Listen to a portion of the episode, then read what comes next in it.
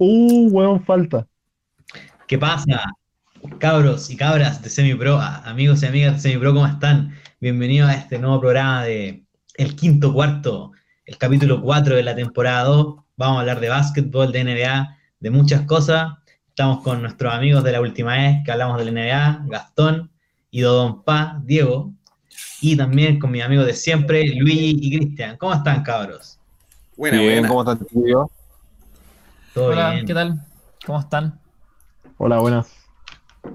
Aquí estamos, esperando el resultado de Boston. Sí, atrasamos un poco el programa a propósito. Expectante Claro, lo que que pase con el resultado del partido Boston versus ¿quién eran? Los Rockets. Los Los. Raptors. No, Toronto Raptors. está Toronto Ah, altamente el que, enchufado. el que cacha de. NBA. No, no, está jugando contra los Rockets. ¿Partamos de nuevo? Ya. Todo Más lo, más que ¿Qué pasa, practiqué para que no me saliera. Claro, te dijimos ahí Toronto contra Boston. Te lo dijimos como tres veces. No, qué bueno. Eh, ya, pues pasemos a- al tema, pues. Cabros, ¿qué les ha parecido los playoffs hasta ahora cuando hablamos la última vez? Hablamos cuando ya ni- todavía no habían empezado, eran las primeras impresiones, recién habían empezado los, los primeros partidos ahí de, de práctica, así que, ¿qué opinan? Pues, ¿cuáles han sido su, su, como, no sé, pues, su opinión con respecto a lo que ha pasado en estos partidos que, que ya hemos podido ver? Así que quiere empezar, la verdad. que quiera, por favor, tome la palabra. Yo pensé que uno iba a tomar la palabra y se la dejo al que quiera, para que. Gastón, primero por favor, empieza la tú. Yo empecé la vez, yo empecé la vez previa. Dale, pues Gastón. Eh, Sí. yo creo que me sorprendió eh, el alto nivel de la mayoría de los partidos. Eh, creo que al pasar la temporada regular, eh, los mismos playoffs, creo que ha sido súper, súper peleado. Al final este tema de que no haya, en los mismos playoffs no haya el tema de la localía y todo, ha hecho que en general estos partidos que siempre se habían visto que son como los que la localía te empuja a ganar, más Mm. fácil, o que de repente no sean remontadas y cosas así, o te tendría a render, a rendir más fácil al estar de visita, como que nada de eso se ha visto, así que... Y en general ha sido súper, súper competitivo, incluso afuera de los playoffs, el tema este de no tener como a los peores, no sé, 6, 7, 8 equipos de la liga. Te digo que lo- los seeding games fueron súper, súper peleados en general. Así que creo que Sí, todo ayudó al final 8-0. para que, para que esto fuera súper competitivo en general. O sea, incluso ponte por decir la serie de Miami-Indiana, que fue un 4-0, fueron cuatro partidos súper peleados. Creo que el juego 2 es un juego que Miami gana relativamente fácil, pero son partidos súper peleados y en general ha sido todo muy, muy competitivo y creo que es algo que se agradece al final estando todos encerrados en la casa con todo el tiempo el mundo para ver tele, así que Claro. en general, o sea, ¿Y tú, Diego? incluso ponte por decir la serie de Em, Miami-Indiana que fue De alguna forma me sorprendió Milwaukee por la expectativa que, que se había creado, o sea, súper efectividad. Pero la verdad, volviendo a la burbuja, Milwaukee no era el mismo equipo. Un tema de un ritmo nomás que cortó a ese equipo. eh, la eliminación con Miami fue un tema de coaching, definitivamente. Se vieron superados por Eric Spolstra con una defensa súper. todos defendiéndote. Bama de Bayo tuvo una serie increíble. Tyler Hero apareció en momentos súper importantes. Todo lo que queramos, pero que Milwaukee se, se fuese eliminado casi en un 4-0. Cuando Yanis va a recibir el premio al MVP por segunda, segundo año consecutivo, entonces va a tener un, Pero lo tiro por ESPN, déjalo ahí un nomás. premio, su segundo premio, pero eliminado en segunda ronda. La temporada anterior fue eliminado en finales, como que finales de conferencia, no finales, finales. Pero mm, eso está sorprendente. Eh, también Dallas. Luca jugó. ¿Qué decir de Luca Doncic? O sea, bordeando el triple doble en playoff. Primera vez en la vida jugando ese nivel de baloncesto, o esa intensidad al menos. Pero yo creo que demuestra lo prodigio que es y lo mucho que va a aportar realmente a la liga y va, va a ser el... Ahí está el futuro MVP. Ahí está el GOAT. Se acaba la discusión. Ahí, ahí va a estar el GOAT. Su nombre es Luka Doncic de los Dallas Mavericks. Estamos diciendo hoy. Así que anote eso. Ponga atención a esa, a esa línea. Y más allá de eso, yo creo que más sorpresas. Yo dije que Miami podía ser el equipo de sor- de sorpresa la última vez que estuvimos en el programa, pero se está demostrando por qué. O sea, están jugando como un equipo súper bien. Como que la gente o, o se ha hablado de Miami como Jimmy Butler, Jimmy Buckets, pero realmente cuando uno habla de un impacto, habla por un volumen de puntos que hay en el deporte. Y hay partidos en los, cuales eh, Jimmy Buckets no ha tenido un alto volumen de puntos. Es un tema de equipo. Tienen cinco o seis jugadores que están haciendo usualmente sobre los 10 puntos. Se prende uno, se prenden dos, llega a los veintitantos. Jay Crowder, el último partido, jugó juego 4 y juego 5, jugaron increíble. Tyler Hero haciendo 10 puntos, no sé, o sea. Qué buena, qué buenas series hemos tenido, como decía Gastón. a- La burbuja en general ha sido un básquetbol muy intenso Un nivel que no esperábamos realmente. Eh, la gente pensaba que se iba a llegar a jugar cualquier cosa, pero se jugó un alto nivel, buenas sorpresas, qué bueno que hay básquetbol de vuelta. Esperemos que termine esta burbuja, vaya a empezar pronto la siguiente temporada y que sigan los playoffs. Que sigan los playoffs, pues así es. No Que sé qué Sí. ustedes, cabros, también de Luis y Cristian, de la NBA, si han visto algunos partidos, así como va. Yo los Sí, que he visto, visto algunos, todos están, visto están muy algunos, peleados. que sí, estaban todos muy, muy peleados. Yo creo que la sorpresa, gran parte, eh, Ok, sí, esperaban que Milwaukee y Lakers en este caso llegaran a la final, pero Milwaukee nadie se esperaba un 4-0 y ahí sería, así que prácticamente 4-1, perdón. 4-1. Exacto. Así que la verdad que sorprendente. Chicos, comencemos con Conferencia Oeste, ¿les parece? Del oeste. Este, ¿no? Súper. Este. Conferencia Este, perdón, exactamente. Como más o menos, ¿qué les pareció esta serie, Milwaukee y Miami? Ya dieron alguna, algunas de sus impresiones, pero ¿qué, qué les pareció principalmente? Alguna. El tema más de fondo. ah. Gastón, ¿quieres Eh, empezar? mira, yo creo que esto lo hablamos eh, en el, en el programa anterior y bueno, eh, yo igual lo he discutido, creo que lo hablamos con, con Iggy cuando hicimos el live por Instagram. Hablamos Sí. harto de lo que, de lo que iba a ser, como creo, creo que ya veíamos venir el Miami Milwaukee, creo que justo por eso lo hablamos ese día. Sí, lo más probable. Y más que nada como reforzar conceptos de ahí, o sea, eh, yo lo mencioné ahí y bueno, era no, no un análisis que haga yo nomás. eh, mucho que cuál era el mayor problema de Milwaukee era defender el triple y Miami era el mejor equipo triplero en porcentaje de toda la liga.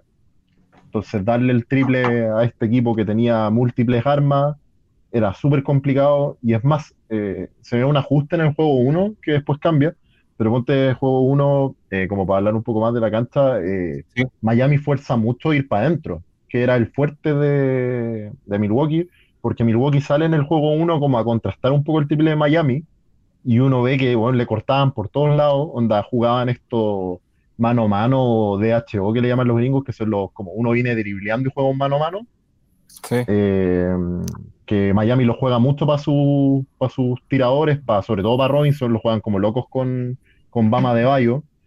Y, y cómo se llama, Milwaukee trató de contrastar esto y bueno, en un momento, te juro, el primer partido era un montón de clavadas, de cortes.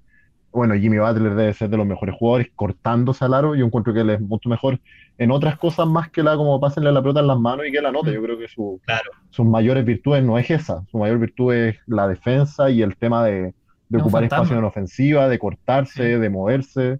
Sí. Eh, creo que esas son mayores fortalezas que, que ¿cómo se llama? que tener la pelota en las manos, porque de repente leía gente que era como, ah, pero pásense la Butler y que Butler la anote, y yo era como, pero si esa, o sea, él lo puede hacer, pero creo que incluso para eso está mejor equipado Dragic que él Mm. eh, para tener la pelota en las manos y como generarse su propio tiro. Tyler Hero incluso también tiene más, probablemente más, más recursos que Butler para anotar teniendo la pelota en las manos. Entonces creo que el juego 1 se da eso, Mi- Milwaukee después del juego 1 dice, bueno, nos ganaron eh, porque nosotros cambiamos, volvamos a lo que hicimos siempre.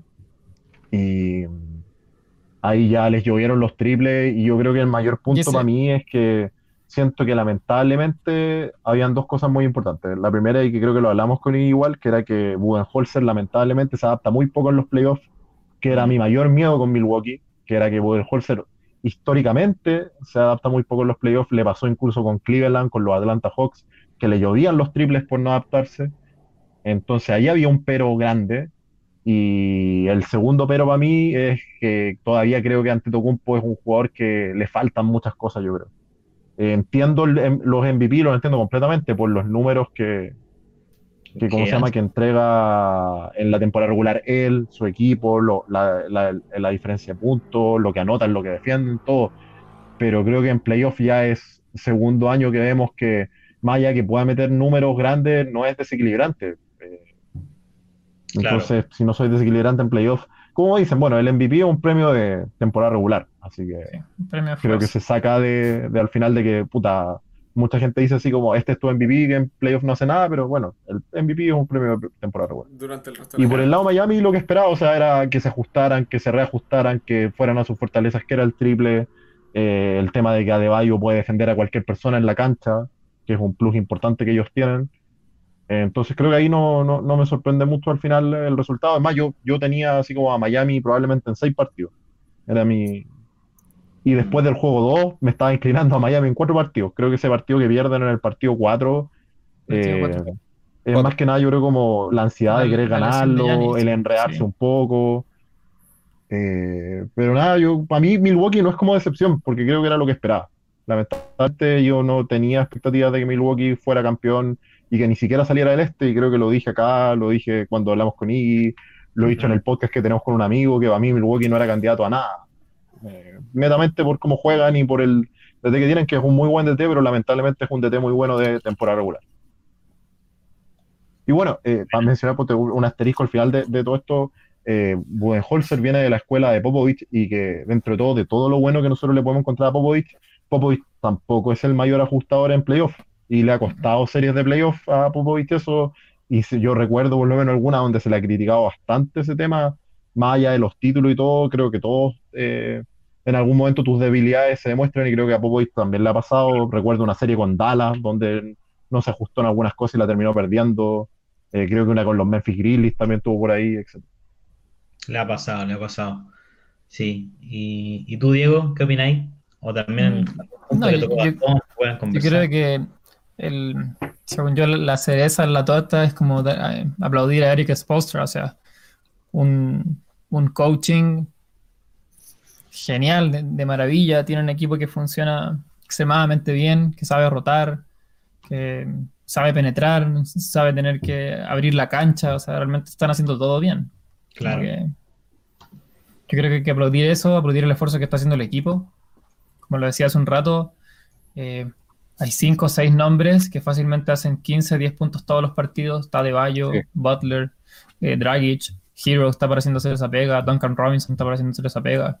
Entonces, y el tema es que, claro, están todos sobre los 15 puntos. Adebayo está en 22, 23. Está ganando rebotes. Hay defensa. La presencia de Jimmy Butler, como bien decía Gastón, no es una presencia de volumen al momento de hacer puntos. Es un tema de. Añade tantas intangibles que tienen que ver con la mentalidad del juego y la intensidad del juego que demuestran. Hay un tema de, sensibilidad atlética dentro del jugador que lo comparten esa cancha. Entonces, cuando ves ese nivel de, equipo llevando a cabo la tarea del baloncesto, es, es realmente impresionante. Yo creo que hay que aplaudir a Miami, hay que mirarlo. Yo creo que Miami va a salir campeón de conferencia. Así que ya está, en la ya, ya está parado en la final de conferencia. Eh, no sé, no, no vimos la siguiente llave, pero yo creo que más allá de eso, o sea, hay que aplaudir Claro. a Miami. Gastón dijo todo lo que pasaba, como las falencias de Milwaukee, que es- eh, o sea, no lo vamos a negar. Yo creo que ese equipo hay que generar un par de cambios. No sé si Bledsoe tuvo que haber, le tuvieron que haber eh, estirado el contrato. Yo no creo que es una, eh, fue una buena inversión para, para Milwaukee, por, por lo, lo mismo que dice Gastón, ante Tocumpo le faltan un montón de cosas, todavía.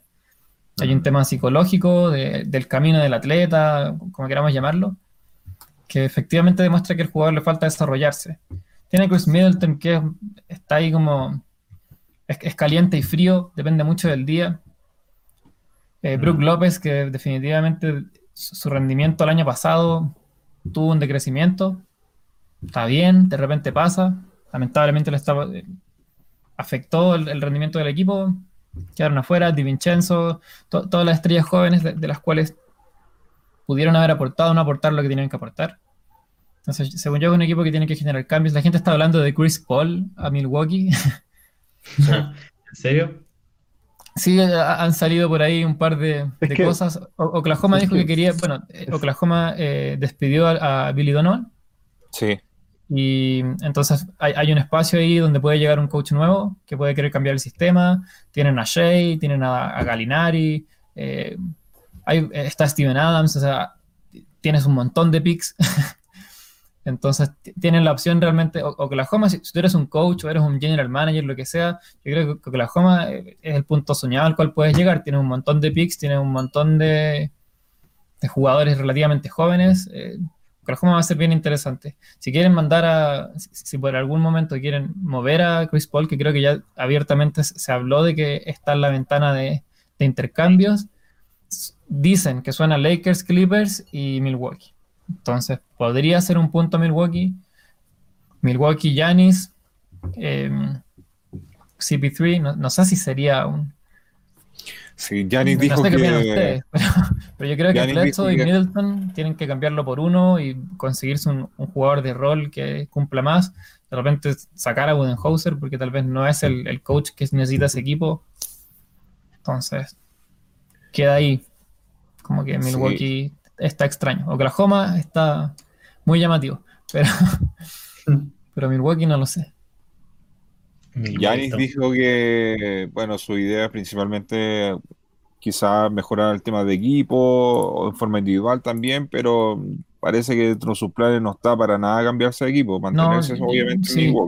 Sí, Igual, creo que ponte lo- quiere lo- mandar a lo la de-. Lo de, pero entre todo lo de Antetokounmpo es contrato para la otra temporada, pues. ¿Cachai? Onda, te queda, te queda toda esta con contrato todavía. Claro, Eh, y lo que mencionaba del tema de Chris Paul realmente es un, es una idea que reflota porque era un, Sí, un rumor. O sea, o sea, no, lo que pasa es que no es que sea un, no es que sea un rumor ahora. eh, ahora claramente nadie está pensando todavía en trade no, no. Pero, ¿por qué sale? Porque esto era una, fueron conversaciones reales antes de esta temporada. Claro. Antes de esta temporada, eh, Milwaukee estuvo hablando con Oklahoma para intercambiar por Chris Paul. Y es más, se habló mucho de que Milwaukee al final fue el que se echó para atrás de como tomar el gatillo y decir, ya loco, hagamos el trade. Y cuando fueron pasando cosas ahora en los playoffs, claro, muchos dijeron así como, puta, weón, onda, como le hubiera ayudado Chris Paul a este equipo, ¿cachai? Y todo. Sí. Entonces, por eso al final ahora como reflota y lo de, lo de, ¿cómo se llama? De Billy es realmente que él no renueva.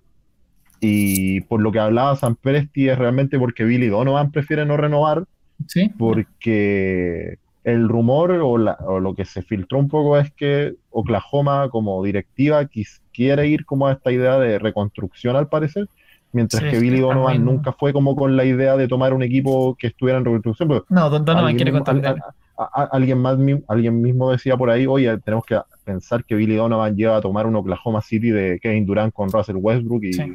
ser chivaca, o sea, Sí, él sí. no venía para un equipo de Que había que armarlo, había que había que hacerlo construir desde sí. abajo y todo, entonces venía para un equipo contendiente y ahora esto que quizás, ahora sí, Oklahoma se va a tirar a la idea de se van todos menos Shea y los más cabros. Eh, creo que eso al final es lo que hace por lo que decían que Billy Donovan diga, sabes que yo prefiero no renovar, que fue lo que pasó al final, que su contrato vencía Sí, ahora sí, sí, y él prefirió no renovar. Mm. exacto. Está, Exactamente. li- está libre Oklahoma. Bueno, Oye, eh, les comento un paréntesis más o menos. Se van, me parece, a otro overtime Toronto-Boston. Segundo. así es. Va a empezar el segundo. Sí, Oye, de, Second overtime. de, este- Segundo overtime. de estos partidos, si ganara ahora Boston, eh, pasaría al tiro, ¿cierto? Pasa Sí, al contra tiro a la- Miami. Miami. sí. Ten- Tenemos final de conferencia sería- definida. Y si no, y si ganara, en este caso, Toronto, quedaría tres. igual, quedarían igualados a 3. A tres. Tres. Y tendría que ganar por, siete, tendría que jugar mañana. por ganar por 2, ¿cierto? No, no, el último no, no. Uno más. Tiene que haber un juego 7, sí. Siete juegos máximo. Sí, en, en el básquet no hay Pueden salir, empate. ah, puede salir un manera. 4-3. Sí, Sí. Claro. Perfecto.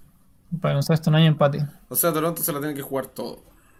Todo por el todo. Así es. Lo está- se lo Claro. está jugando todo, yo creo, porque Como, este partido. como lo es- hizo, como lo hizo Denver contra Utah. Esa serie también estuvo muy Eh, buena. eh, eh, es más, pues te lo hablamos antes de empezar, pues este partido Toronto era, iba Toronto 4 arriba, quedando como dos Sí, minutos y medio y lo empatan con dos canastas de Daniel Tice. Es más, por ahí leí que la última, el último punto en el tiempo regular fue cuando quedaban exactos dos minutos, que fue la clavada de Daniel Tice. Y después, los últimos dos minutos, no hubo ningún punto. De ningún lado. Y es más, en el overtime, cre- en el overtime creo que hubieron así como, no sé, Cinco 6 puntos. puntos, weón. No, 10, 12 puntos, ¿Y no eso es nada. porque están defendiendo harto o simplemente porque han fallado Porque todo? están nerviosos, nomás están nerviosos. Lo, lo que pasa es que ponte, mira, para analizar ponte un poco este lado quizás, ya que hablamos del tema Milwaukee y Miami, así como una Sí, pasada. pasemos a Boston Eh, es- Raptors. es- es- esta serie, ponte para mí, tiene el, la- el- los choques son cuáles. Los dos son muy buenos equipos defensivos, muy, muy buenos. Tú dijiste, me acuerdo. Según yo, Toronto, Yo me sí, acuerdo al Toronto principio. es un poco mejor,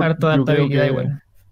que Toronto, porque Monte, es más, el partido anterior de Toronto, eh, no, no anterior, perdón, el anterior es cuando pierden por harto, el, el, Sí. el cuarto, cuando El- empatan a dos, era una locura las defensas que tiraba Toronto, te juro que onda, tuve ahí por posición y una posición era una presión 2-2-1, Yo me después venía una acuerdo. zona 2-3, Disculpa. después venía una presión, una zona 3-2, es más, hubo posesiones donde Toronto jugó la mitad de la posesión individual y la mitad de la posesión zona, y es más, onda se lo preguntaron a Nurse y él mismo contaba así como que es muy difícil adaptarse en medio de una, de medio de una posesión para el equipo ofensivo, pero es una locura de, para alguien que ha jugado básquet pensar que está en el medio de una posesión y está defendiendo la mitad de la posesión zona y de repente hay que cambiar individual o viceversa, o sea, eh, las cagadas que pueden quedar realmente, por decir de alguna forma, los errores que se pueden cometer eh, son, pero eh, demasiado, entonces creo que ellos Mm. tienen esa ventaja, pero el tema cuál es que para mí Toronto, eh, y creo que no tanto por perder los puntos de, de, de Kawhi, pero sí de tener a alguien que atraiga más las ofensivas para que los demás jueguen con más espacio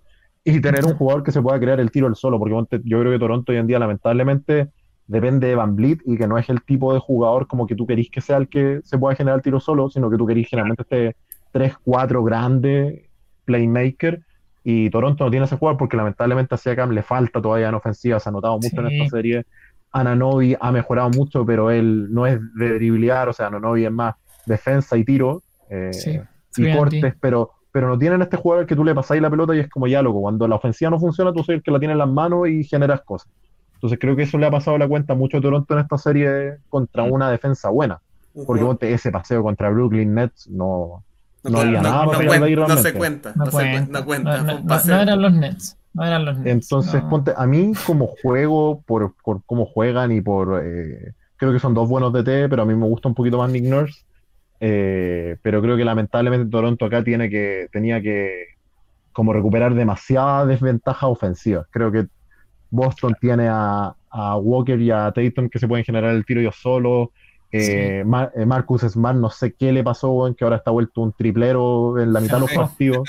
Sí, Es se más, enojó. hay un partido que lo iba ganando Toronto y que lo gana, creo que el juego 1, si no me equivoco, que dos. es cuando. No, el dos. el juego juego 1, juego 1 creo que, o juego- Sí, que no es si cuando Smart Marcus creo que Smart dos. mete 4 o 5 triples en el cuarto cuarto. po, weón. No, sí, sí, eso creo, que creo que alguien del equipo Toronto habla y dice así como, oye, eh, No- puta, era si Smart nos esperable. mete 5 triples. No era esperable. Que le- Es más, alguien, de- al- alguien del equipo Toronto lo dijo, así como, si Smart nos mete 5 triples, puta, realmente no podemos hacer nada. onda. Bueno, Eh, no, olvidar a, a Jalen Brown. Entonces, Jalen también a, También, tienes a entonces, cuatro nombres que están ahí. creo que tienen de- demasiada ofensiva y Toronto... Sí, Está, está súper bien Toronto hace mucho, hace, hace mucho para lo que tiene. Yo creo que es uno de los equipos que tú puedes decir que, que rinde mucho más allá de lo que tú deberías esperar de ellos. Claro, Sí. más allá el papel. Sí, y, y pasa esto con Boston también, que Boston, no hay que olvidar, igual toda esta como eh, core juvenil que tienen, todas las temporadas han jugado playoffs, Sí. Claro, siempre todas. Y Entonces, Y, y El- bueno, el- y a mí el- lo, y, y lo otro, asumiendo, ponte, no sé, que termine saliendo Boston de esta serie, que tiene más ofensiva, porque yo creo que un Toronto-Miami es muy, muy peleado. Sí, Eh, creo que tiene un poco de ventaja Miami también Sí. por tener mejores Por jugadores en ofensivas, pero creo que... sí, el, el mismo tema. Pero ¿cuál es, pero, pero cuál es el tema? Que creo que la ofensiva esa de Miami que hablábamos que sacaba ventajas contra Milwaukee, eh, creo que nos genera las mismas ventajas contra la defensa de Toronto. Eh, completa pero creo que ponte Bo- Boston contra un Boston-Miami, creo que Boston de nuevo vuelve a tener la ventaja por tener todos estos tipos que en ofensiva pueden hacer casi de todo. Mientras que Miami igual depende de un par, mientras que Boston tiene, imagínate, yo no sé para cuánto tiene, para cuánto tiene Gordon Hayward, pero si Hayward llegara a, a estar disponible, tienen otro playmaker más, entonces creo que al final Boston tiene esta ventaja sobre todos los demás de, bueno, nosotros tenemos tres, cuatro jugadores que les podemos pasar la pelota y que ellos pueden definir en momentos cruciales Sí, y que no tienen la necesidad de que los demás hagan algo, mientras que creo que todos los demás equipos del este tienen en esa necesidad en su gran mayoría. Entonces creo que ahí hay Sí. mucha ventaja. Este jugador, Bueno, y uno lo ve mismo, ponte por traerlo a la realidad, uno, uno mismo lo ve hasta en las pistangas. Este, este Claro. jugador que normalmente dice, puta, este no tenemos cómo pararlo porque weón, te lanza, se va para aro, te No, hace y, de y todo, si lo eh, marcáis es bien, complicado. si lo marcáis bien, suelta el balón a otro jugador que va a estar libre, porque le, obvio que se va a llevar Sí. más de un jugador encima. Entonces, Claro, deja a algún compañero libre, terminando un pase y posible canasta. Por Así es. asistencia. De hecho, ahora pasó, pasó arriba a Boston. Claro. Sí, va por dos Sí. puntos arriba. Como te digo, yo, yo creo que la, la expectativa normal era que pasara a Boston y como te digo, y yo creo que ponte por, por decir de a dónde uno puede ver la ventaja, ponte en Vegas, que son los tipos al final que dicen quién es favorito, quién no. Probablemente en un Sí, pero- pero Boston va a es ser el favorito y eh, yo creo que, eh, y es lo lógico que Boston sea el favorito contra Miami, no, no creo, Mm. más allá de lo mucho que me gusta cómo juega Miami, creo que es, mm, responde a lo lógico, o sea, Por la calidad de jugadores, por la individualidad, sobre todo. Es que en teoría son jugadores que están más preparados, de alguna forma, mentalmente. Hay, un- hay una psicología de decir, oye, todos los años hemos estado en, en playoffs. Jason Tatum en su primer año estuvo en la final de conferencia contra LeBron James. Entonces, Claro. eh, Marcus Smart estuvo en esa conferencia. eh, J- eh, Jalen Brown estuvo ahí metido. Entonces, igual eh, hay personalidades que, aunque uno lo quiera, quiera o no quiera, existen en, en los deportistas tienen que ver este, este tema psicológico de dónde estáis parado, cuál es el momento. Sí. Eh, Boston tiene esa garra, como diría el gran Bombalet, eh, El gurú. el, como diría el gurú, tiene esa garra de decir, loco, hemos estado en esta posición, estamos en una franquicia que sus fundamentos son el éxito. Claro, y eso claro. igual ti- tiene un rol en los, persona en, en- en los jugadores. Boston tiene esa carga y son jugadores preparados. Miami se está encontrando en una maravilla de coaching de Eric Spolstra. Yo lo voy a seguir diciendo. Spolstra, hay candidato a coach del año y ahí quedó. Entonces, hay un, es un- Miami es una franquicia que funciona muy bien. Por ese Pat lado. Riley ha hecho un trabajo increíble. Y ahora, Entonces, disculpa. no, no, sigue tú, Cristian, está bien, no hay problema. Y ahora nos vamos para el otro lado, para el oeste. Pero esperen, Ah, ¿todavía esperen, no? esperen, esperen. Entonces, después de todo, haciendo un resumen más o menos, conferencia Creemos que, este, vas, creemos que vas a Boston aquí. No, que va- nos pegamos una pausa ahora esperando el resultado del partido de ahora. Claro. Boston, Miami, Y, exacto. y- y tomamos el avión y nos vamos al otro lado del, de Walt Disney, a la otra cancha, y nos vamos para el Nos oeste. vamos a la conferencia oeste. Nos, van- y- nos tienen que esperar como seis minutos público. Pero por mientras podemos Ah. analizar el inicio de la temporada del oeste hasta lo que está actualmente jugándose. Claro. Y ahora tenemos Los Ángeles contra Houston. Contra Que la verdad que Houston Rocket. ¿Qué le ha parecido Ahí- esta, esta serie? Mira, ahí no hay, no hay nada que decir más que LeBron James. Los Lakers están jugando King un montón. James. Están jugando un montón. Yo creo King que James. ahora Lakers, que Lakers LeBron está jugando increíble. Ahora que- Lakers, Anthony Davis está, está apareciendo. Ese es, este es el equipo que va a salir campeón. No, y ahora que LeBron suelta el balón.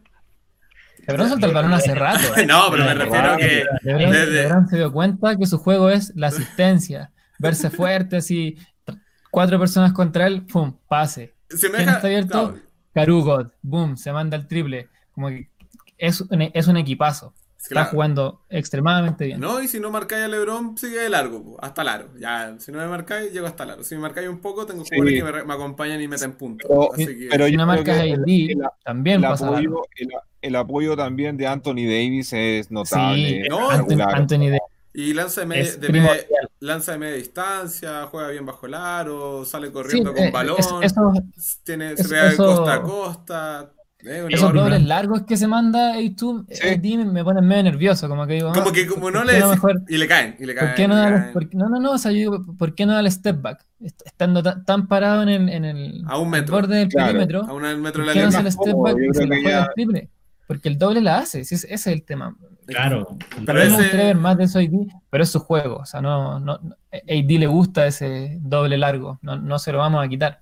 Pero No. que- claro que cuando tú estás lanzando, ese metro uno dice, echa un paso más atrás y lanzáis Sí, el triple en vez del el doble, puedes sumar más. Pero ese metro de distancia puede fallar, por eso no son Sí, tripleros. sí. Porque ese metro marca la diferencia para el, El- jugador. La fuerza, lo que quizás lo tiene tan manejado, lo tiene tan acostumbrado el cuerpo, el, Sí, el doble Sí, que sí, pero- le ponía un metro más atrás y queda corto o se queda como muy, queda pasado.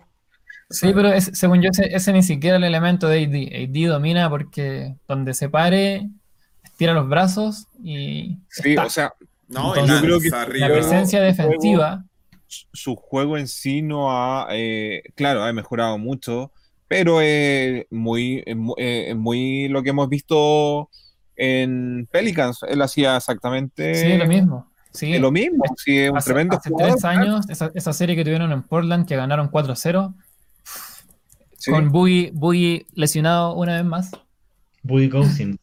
Cousins una vez más lesionado, una vez más de pero claro, o sea, eh, AD siempre ha hecho esto, jugando Sí. en unos Lakers con LeBron James. Yo, yo como espectador espero que AD haga más puntos que LeBron, siempre. O sea, yo Sí. digo, LeBron tiene que hacer 20 puntos, porque necesito que haga 14 asistencias. Sí, 14, no necesito que haga 10, necesito que haga 14. Es LeBron James, le estoy pidiendo 20 puntos. LeBron Pero James. necesito que AD haga 35 puntos siempre. Entonces, con ese esquema, Kuzma, que ha aparecido esta, esta temporada, está, está haciendo hecho- 12, 13 puntos cada partido. Rondo, que apareció por completo. Apareció Rondo. Rayan, Playoff Rondo. Yo hablé de Playoff Rondo, a mí me tiraron para abajo por las estadísticas, pero yo hablé de El- Playoff Rondo, así que Playoff A mí Rondo el, apareció.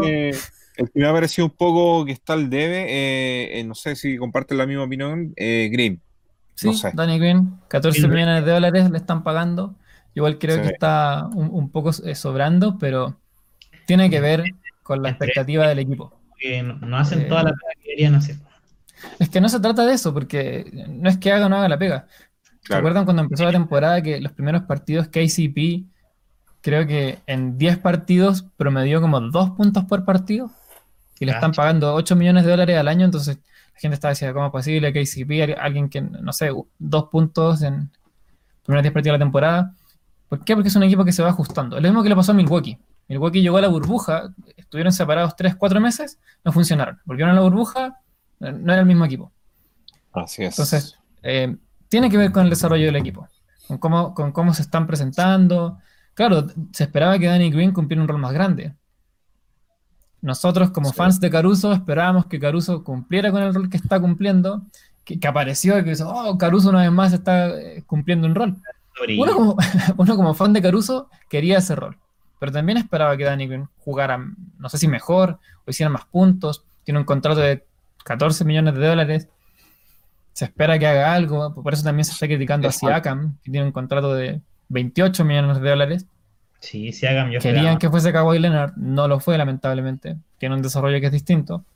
Entonces lo mismo creo que pasa con Danny Green, se esperaba Sí. más que se integrara, pero el desarrollo del equipo ha llevado a que otros jugadores estén más presentes. En Claro. esta serie no está Javel, no está Dwight. ¿Por qué? No es necesario poner. Ha lesionado ese también tamaño. ahí, ¿no? eh, no, se supone. Según yo, no está lesionado. Como que no lo están poniendo porque pasa que el small ball, como te lo presenta Houston, bueno, no hemos hablado nada de Houston, pero Houston también está haciendo un buen trabajo. Sí. Lamentablemente, parece que Covington se lesionó. Daniel House también, como que dijo bye bye. Algo, algo me pasó, que no estuvo en el último partido. Oh, que queramos o no, House, House igual estaba haciendo como 18 partidos por, en, en cada serie, perdón, 18 puntos, que eso igual es elevado para un jugador de, de quien no Claro. se esperaba. estaba Russell. Westbrook ha estado medio frío, Westbrook ha estado abajo, sí. ha estado frío, pero, o sea, es que, claro, después lo que le pasó el, segundo volviendo. partido, que jugó muy mal, pero el primero jugó muy bien, y la serie previa también tuvo unos partidos en los cuales tuvo eh, últimos cuartos, donde no sé, o sea, turnover, falló un layup, tiro bloqueado, hizo dos puntos, turnover, turnover, claro, pero a Westbrook Tiro- también le estás pagando 30 millones de dólares. No, Entonces tú esperas que no tengas esa caída. Claro. Sobre todo también está James Harden, o sea, claro. eh, es- es- es- ese dúo como que, que lo jueguen uno a la vez, no sé si funciona también como funciona con Lakers, porque Lakers también lo juega uno a la vez, o sea, juega, Sí, pero mucho más efectivo, eh, más complementario con el tema de equipo. En cambio, acá Claro. no, no, no se aprecia sí. mucho muy bien. eh, eh, es, es raro cuando a- apagan a Harden y prenden a Westbrook y después apagan a Westbrook y prenden a Harden. Es muy Claro. extraño cómo, cómo te cambia el equipo. Pero yo creo Sí. que el aplauso es para, eh, para Covington. Está jugando una defensa muy presente. No sé si va a seguir en la serie. en- el, a- ayer eh, tuvo un choque con Anthony Davis, no sé si lo vieron. A Davis Sí. le pegaron en la costilla y a Sí. Covington le pegaron, al parecer, en la nariz. Estaba sangrando, se- se fue de la cancha con la, con la toalla en la cara, entonces no sé si Covington va a seguir en la serie. Si es que no sigue en la serie, les va a hacer peso. Les va- No les sé va- si Daniel House volverá o no volverá. También yo creo que le va a hacer peso. PJ Tucker está jugando bien, como siempre, cumpliendo el rol. Eric Gordon tal vez me gustaría verlo más. Como que tiene, tiene runs. Se, se pega dos triples, después un doble, como que ya no aparece más. Claro, un par de rebotes por ahí y ya está. Sí, pero el small ball ha obligado a Lakers a jugar eh, ellos también small ball. O sea, no, no están jugando Dwight y no están jugando Javel. Claro. ¿Tú, Lo- lo que se? Lo que se pensó que iba a ser una fortaleza de decir, no, tenemos a tres personas de 2 metros 10, al parecer no es una fortaleza porque te entorpece el ritmo del juego. Entonces, Claro. Es más rápido. Eso, eso está interesante, yo creo, como, bueno, como el deporte en sí, cómo se aplicó. Te están obligando a jugar small ball. La táctica. De ir cambiando, adaptándose al rival. Está bueno. Ujú. ¿O no, Gastón? Sí, o sea, mira, yo creo que lo que me pasa un poco con esa serie, eh, que realmente yo creo que después de tres juegos, realmente el mejor equipo ha sido Houston. Mm. Eh, creo que Lakers no es que ha tenido suerte, pero sí ha tenido un par de cosas que justo cayeron para el lado de ellos y, Eso, es, mi- eso es minimizar el, el y, rendimiento se del equipo. da un poco el- este factor de al final quedardo uno, eh, porque por, des- por dar cosas, juego uno, un juego que realmente Lakers no hace mucho. Pierde, eh, no, lo, lo entrega. y, Lo y- entrega y para más que, y, más allá lo pierde, yo creo que durante todo el juego, y tampoco era un juego que yo esperaba mucho, porque ponte, creo que si algo que le he escuchado a LeBron toda la carrera, siempre dice que el juego uno es un juego como para ver cosas, para sentir como que te presenta el otro equipo, entonces, es más, la otra vez veía una estadística que ponte lo- los puntos de LeBron entre juego uno y cualquier otro juego en una serie de playoffs, eh, cambia como por 8 puntos. Cacha. Onda, su juego uno en cualquier serie Porque es el Rey 8 observa, puntos el Rey menos, observa. eh, 8 puntos menor que jue- juego 2, juego 3, juego 4, que al final yo siempre he tenido esa, esa impresión, pero 8 puntos igual es harto. Sí. Sabía que él siempre en el juego 1 no sale a matar, pero de ahí a que haya 8 puntos de diferencia siempre, igual es harto. Eh, Tiene. y ponte, ¿qué es lo que me- ¿por qué creo ponte esto de que ha sido el mejor equipo de Houston y que es algo que leí que también al verlo con el ojo uno me- te va quedando la idea? El juego 2, más allá de la gran primera mitad de Lakers, porque es una gran primera mitad, Sí, es increíble. Eh, Dominio total. eh, tú tenés que al final considerar que de repente hay cosas que se te dan ese día y que realmente no responden como a un funcionamiento mejor. En el juego 1, en el juego 2, tenía una pasada donde Marquise Morris mete cuatro triples de corrido. Que Sí. personalmente a mí, Marquise me ha gustado siempre de cuando los hermanos jugaban juntos en los Phoenix Suns hace millones de años con Dragic y Bledsoe. Y encontraba que era un muy equi- buen equipo ofensivo hace muchos años atrás. Eh, Sí, hace como 6 años ese y, equipo. y- y cómo se llama y, y siempre me gustó Markieff ofensivamente pero weón, lleva años en los que no te va a meter cuatro triples ni siquiera en un partido entero. O sea años. Ni siquiera estamos hablando así como la última temporada es una cosa de años de cuando estaba en los Wizards. O sea, no Eso sé, es tres- porque están vistiendo el oro y morado. Entonces creo que ponte, es- esas cosas que al final caen de tu lado en ciertos partidos, eh, son cosas que, bueno, eh, desequilibran partidos. Es como, voy a hacer un paralelo nomás, voy a hacer un paralelo, pero no, no es para cambiarme de serie, pero voy a hacer un paralelo. El juego 3 de Clippers Denver, eh, si tú lo, como lo simuláis para cómo era el partido, te lo gana Denver el 95% de las veces. Justo ese día, weón, pasaron cosas para que Clippers lo terminara ganando. ¿Cachai? Y creo que a Lakers realmente Hay juego se le han 7, hay dado juego 7. se, se- se le han dado esas cosas, ¿cachai? De como algo que justo te cae ese día, ¿cachai? O una jugada en particular, o situaciones, ¿cachai? Ponte, me acuerdo, en el juego 2 hay una jugada clave, que es cuando creo que Houston todavía está 4 arriba y que Westbrook va a correr una contra, y el bueno se da cuenta que Rondo se la haya parado en la mitad de la cancha para sacarle la falta, siendo que iban corriendo como 3 contra 1, y que termina siendo, ni siquiera termina siendo falta ofensiva, sino que termina siendo tiros libres porque había soltado el pase el pase le pega a las manos de Rondo y después choca con Rondo, entonces terminan cobrando tiros libres para Lakers. O sea, Ah, weas que, weas que desequilibran demasiado eh, series. Y por qué creo que, y, y ponte, y yo creo que es una sensación que te da uno al verlo. O sea, para mí, realmente ponte, al verlo, baja ya ponte del cuarto cuarto del último partido y la primera mitad del segundo partido, creo que todo el resto del tiempo, si tú veis como el resto del tiempo, sin considerar estos tres cuartos clave, el mejor equipo ha sido Houston, o sea, ha, ha sido el que ha jugado mejor, que ha tenido mejor funcionamiento, eh, que ha tenido tiros más fáciles, que ha tenido tiros más limpios, que ha tenido tiros que son de una, de un expected field goal, o sea, de una expectativa mayor, que te debería dar más puntos a largo plazo de lo que ha tomado Lakers. Eh, entonces, y, y esto, y esto te lo estoy diciendo onda conmigo, que cuando veo los partidos quiero que gane Lakers, o sea, no es como que al final te diciendo, ah, quería que perdieran los Lakers y por eso al final estoy buscando razones por las cuales Houston debería ir ganando la serie, sino que realmente por lo, por- lo que uno ve, o sea, al final, eh, ponte, yo entiendo y tengo súper claro, y lo hablé con Iggy, lo he hablado acá y lo hablamos por todos lados, tengo súper claro todo lo que es LeBron, lo tengo súper claro. Pero ponte una muestra pequeña de por qué al final no es suficiente, incluso porque Houston ha sido el mejor equipo. En esa primera mitad donde LeBron mete 29 puntos, ganaba a Houston por 4. Sí, eso fue ya. O sea, estáis pensando que LeBron estaba proyectando, nunca va a pasar, porque generalmente después de una primera temporada, una primera mitad muy anotadora, los jugadores no vuelven a repetir ese número en la segunda mitad. Eh, pero en un partido donde LeBron estaba proyectando 58 puntos, Houston lo iba ganando. O sea, Mm. entonces Claro. creo, y esto no es por LeBron y no es por Da- no es por Anthony Davis, es porque realmente si tú miráis los demás que acompañan, más allá que algunos han andado bien y han tenido buenos partidos, el resto que acompaña de Lakers eh, te da cosas, pero en general en un partido te dan cosas 10 minutos. Pero en 48 tenéis muchos momentos donde estáis, puta, poco menos aferrándote a como a, ojalá nos mantengamos en el partido, ojalá onda el partido no se arranque, mantengámonos ahí, onda puta, LeBron, Anthony Davis, manténganos en el partido. ¿Y qué es lo que al final todos esperaban de Lakers que pasara esto? Pero creo que los rendimientos eh, de Houston han sido mejores, o sea, por decirte, yo creo que los dos mejores jugadores probablemente de la serie los tiene eh, Lakers, o quizás James Harden es mejor que Anthony Davis, probablemente, eh, ofensivamente por lo que te da. Eh, pero si tú ya después te vayas a los demás, bueno, dame a Covington, a House, a Tucker, antes que cualquiera otra de los Lakers. ¿Cachai? Onda, por- Westbrook ni lo menciono porque para mí Westbrook ha sido una clave de por qué Lakers va ganando la serie. Por supuesto.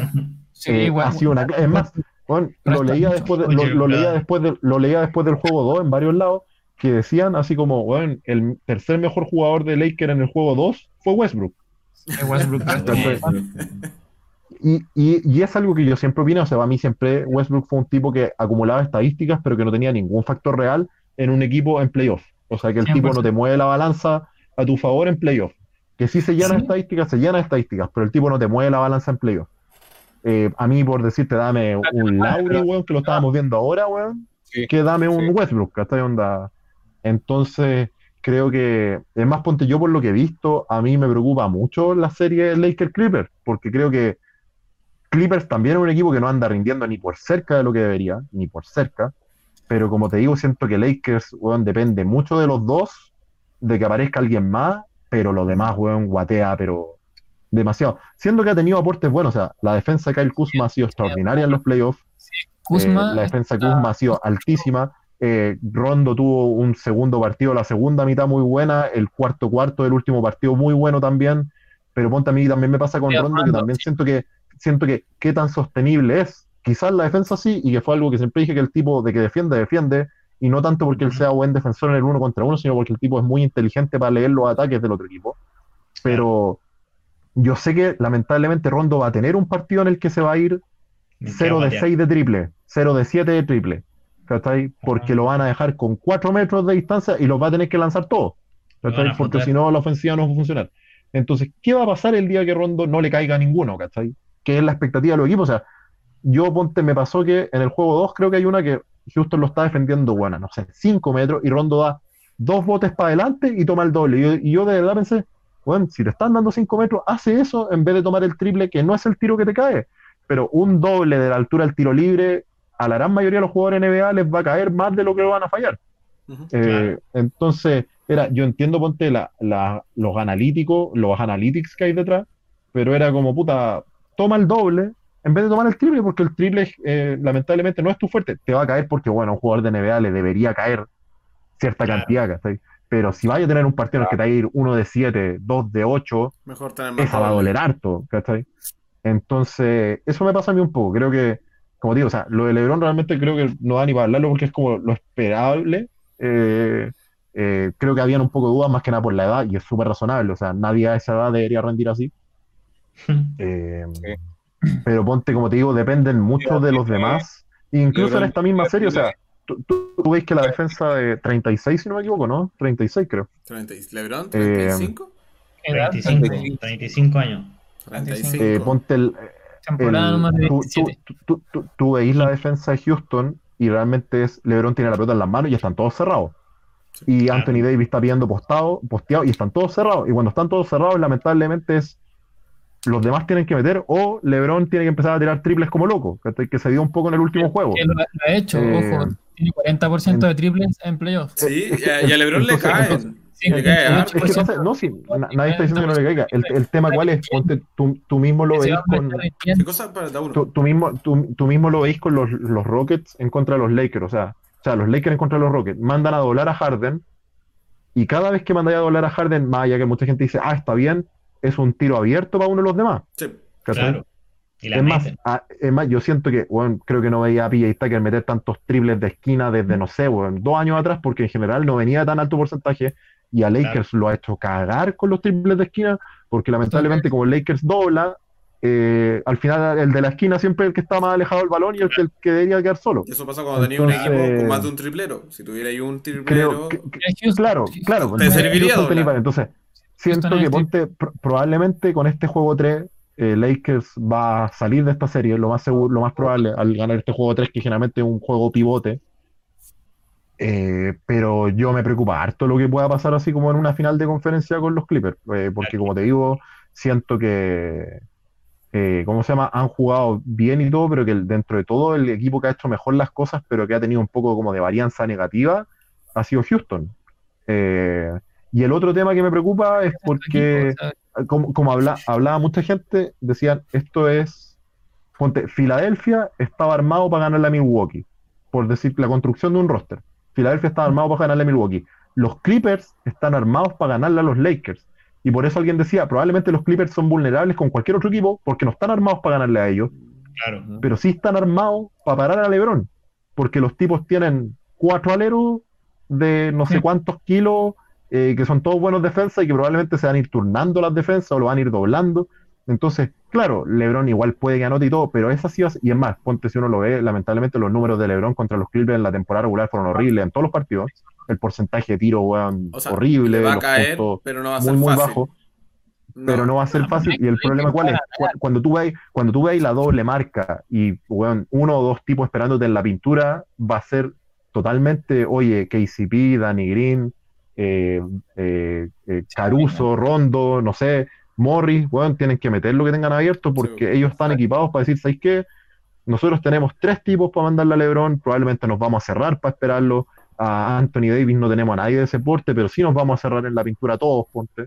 Y en general son pesados y todo, entonces como Si lo si pueden los demás, weón, no dan un salto. Y el tema es que los demás han dado el salto en defensa, pero no lo han dado en ofensiva. Y eso es lo que me preocupa también. Porque ponte, Rondo ha andado muy bien en defensa, Caruso ha andado Sí. bien en defensa, Kuzma ha andado espectacular en defensa, eh, por algunos Sí. métricos defensivos que estuve viendo.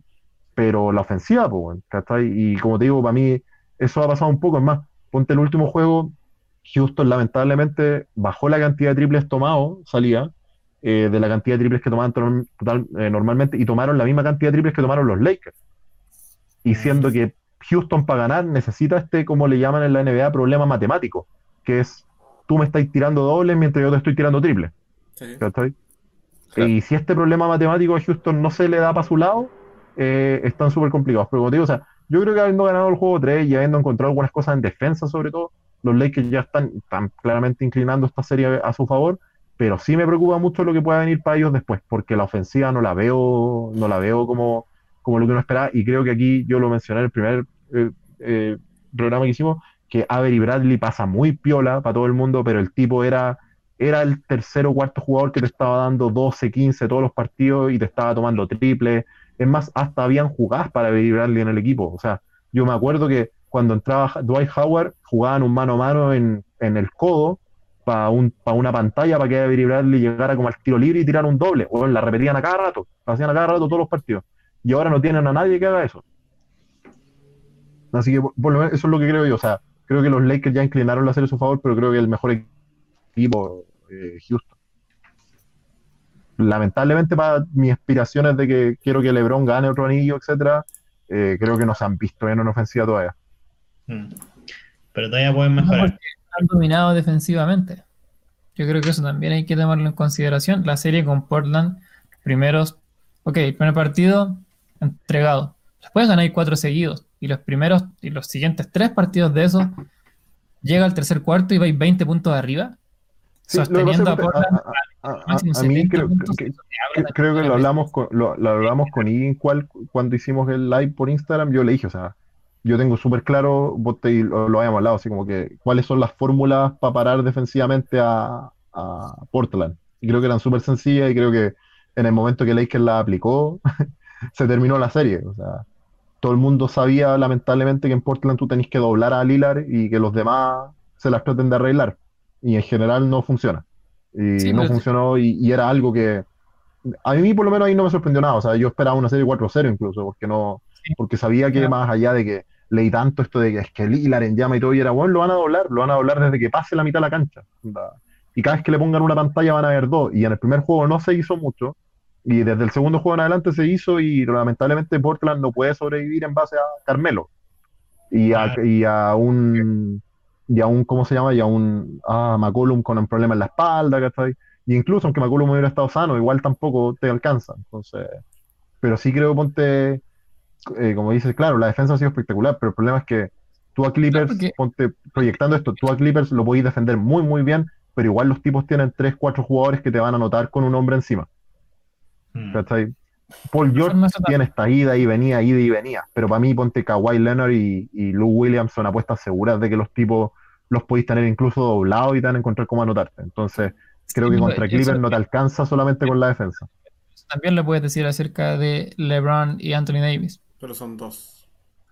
Claro, son dos, pero eh, está apareciendo esta figura que son tres jugadores. O sea, Rondo está jugando bien. No vamos a, Lo- no lo- vamos a negar que no por lo que está, por- porque efectivamente lleva dos, tres partidos.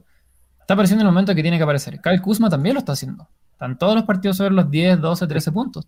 O sea, eso Yo- también yo te habla de un yo- yo- es que yo, yo creo que ahí hay como una diferencia, eh, porque ponte, creo que ponte al final lo, lo- lo- lo que te da, lo que te da un Rondo, lo que te da un Kuzma en ofensiva, más allá de los números, no es lo que te da un Marcus Morris, un Lou Williams, un Harrell en ofensiva. No, Eh, no estamos. no quizás es- los números puedan parecerse, pero creo que pero son otros son, otros son otros los recursos, eh, son otras las virtudes. Eh, por decirte, yo lamentablemente, ofensivamente, Marcus Morris, Lou Williams son mil veces mejores que Kuzma hoy en día. Eh, y, no, y no hay número que te dé al final que uno pueda decir, no es que Kuzma es mejor. No, porque le falta todavía. O sea, Lou Williams es un tipo que, weón, puede estar doblado y el tipo te lanza por encima, o que te saca faltas, weón, cada vez que va al aro te saca una falta. Eh, y Marcus Morris es un tipo que de triple mete más de 40%. O sea, y que aparte también puede poner el balón en el suelo y tomarte un doble de media, como se ha visto en un par de partidos en la serie ahora con... Es más, eh, si uno ve los números, ponte cuando Paul George estaba desaparecido en la serie con Dallas, el segundo mejor anotador de Portland, o sea, de los Clippers era Marcus Morris, con más de 15 puntos, 18 puntos. Eh, entonces creo que cuando uno se empieza a ir como a, lo- a los otros, ahí es donde Clippers te saca la ventaja, y le saca la ventaja a cualquiera. O sea, ellos son el roster más profundo de la liga por lejos. Efectivamente. Oye, Pero que tengas un roster no significa que no vayas a tener un roster que no va a poder rendir frente a este. Que Lakers sí lo tiene, porque tiene una presencia defensiva y tiene un roster lo suficientemente variado para encontrar las chispas que necesitas para que aparezca. Dwight tiene partidos de 15 puntos. Javel tiene partidos de 15 puntos, que son jugadores que no están en la cancha, porque es un tema de matchup. Cuando te toca contra los Clippers, sí vas a necesitar hombres grandes ahí. Está Es que Harold. ponte, eh, eh, eh, yo, yo, yo creo, ponte ahí, como te decía, creo que es un tema, y no, no quiero alargar mucho más la conversación Oye, que ¿les yo puedo- sobre el tema para que estemos, ¿les puedo pedir un para que estemos minuto? media hora. ¿Les puedo pedir un minuto y seguimos? Ya, sí, un minuto y seguimos. Ya, oye, la conversa estaba súper buena, la, la, la embarró. Yo estoy full medio, estoy intensa. full aprendiendo sobre NBA. Yo veo algunos partidos, he visto algunas jugadas, veo lo típico, los highlights, lo- lo, lo menos fanático, pero me, me, me gusta harto. Pero algo viste, algo viste, algo viste. No, siempre estoy viendo algo, cuando los pillo, cuando Sí, pillo los partidos, de repente Claro. cuando pillo en YouTube ahí lo mejor, los highlights, pero Lo mejor de- está, bueno el análisis y toda la conversación intensa que han tenido estos, los, los cabros invitados, así que súper bien. Oye, por otro lado, no sé si quieren mandar saludos a la gente, Luigi, ver, con leer comentarios, hablar con la gente. Con gracias No, por las vistas, gracias a la gente que nos ha apoyado todo el- todo el- toda la transmisión. Sí, pero no, sigamos conversando. Ah, sigamos conversando. Ah. Sí, mira, hay hartos saludos, no sé si algunos lo están viendo, pero han enviado bastantes saludos hace ratito ya. Eh, Omar también nos dice, buena cabros, saludos. Eh, partimos, Boris también nos dice saludos al joven Leiva, que por fin se sacó el polerón rojo. Ese es Papá Gastón. Jiménez. Ese es Papá Gastón. Eh, Siempre no por el eh, rojo. Como el, Juan como el de la cábala, yo ando siempre con el amarillo ahora. Sí. Eh, don Juan Cerón nos dice un cordial saludo, estamos viendo el programa, así que la Grande. Josefina también nos envía un saludo, dice saludos ahí a José de Viña. Eh, dejen saludos, preguntas y nos están dando comentarios. El Fer también, Fernando nos dice tremendo programa, entretenido tema, un abrazo a todos, qué bueno aporte al tener invitados que hablan con conocimiento y pasión. Eh, nos hace una pregunta al Fernando, dice, ¿cómo ven el futuro de Tyler? Eh, ¿Estoy bien? ¿Tyler? Tyler Tyler Hero. Hero. Tyler Hero. Sí. Creo que le falta. Eh, es un gran jugador.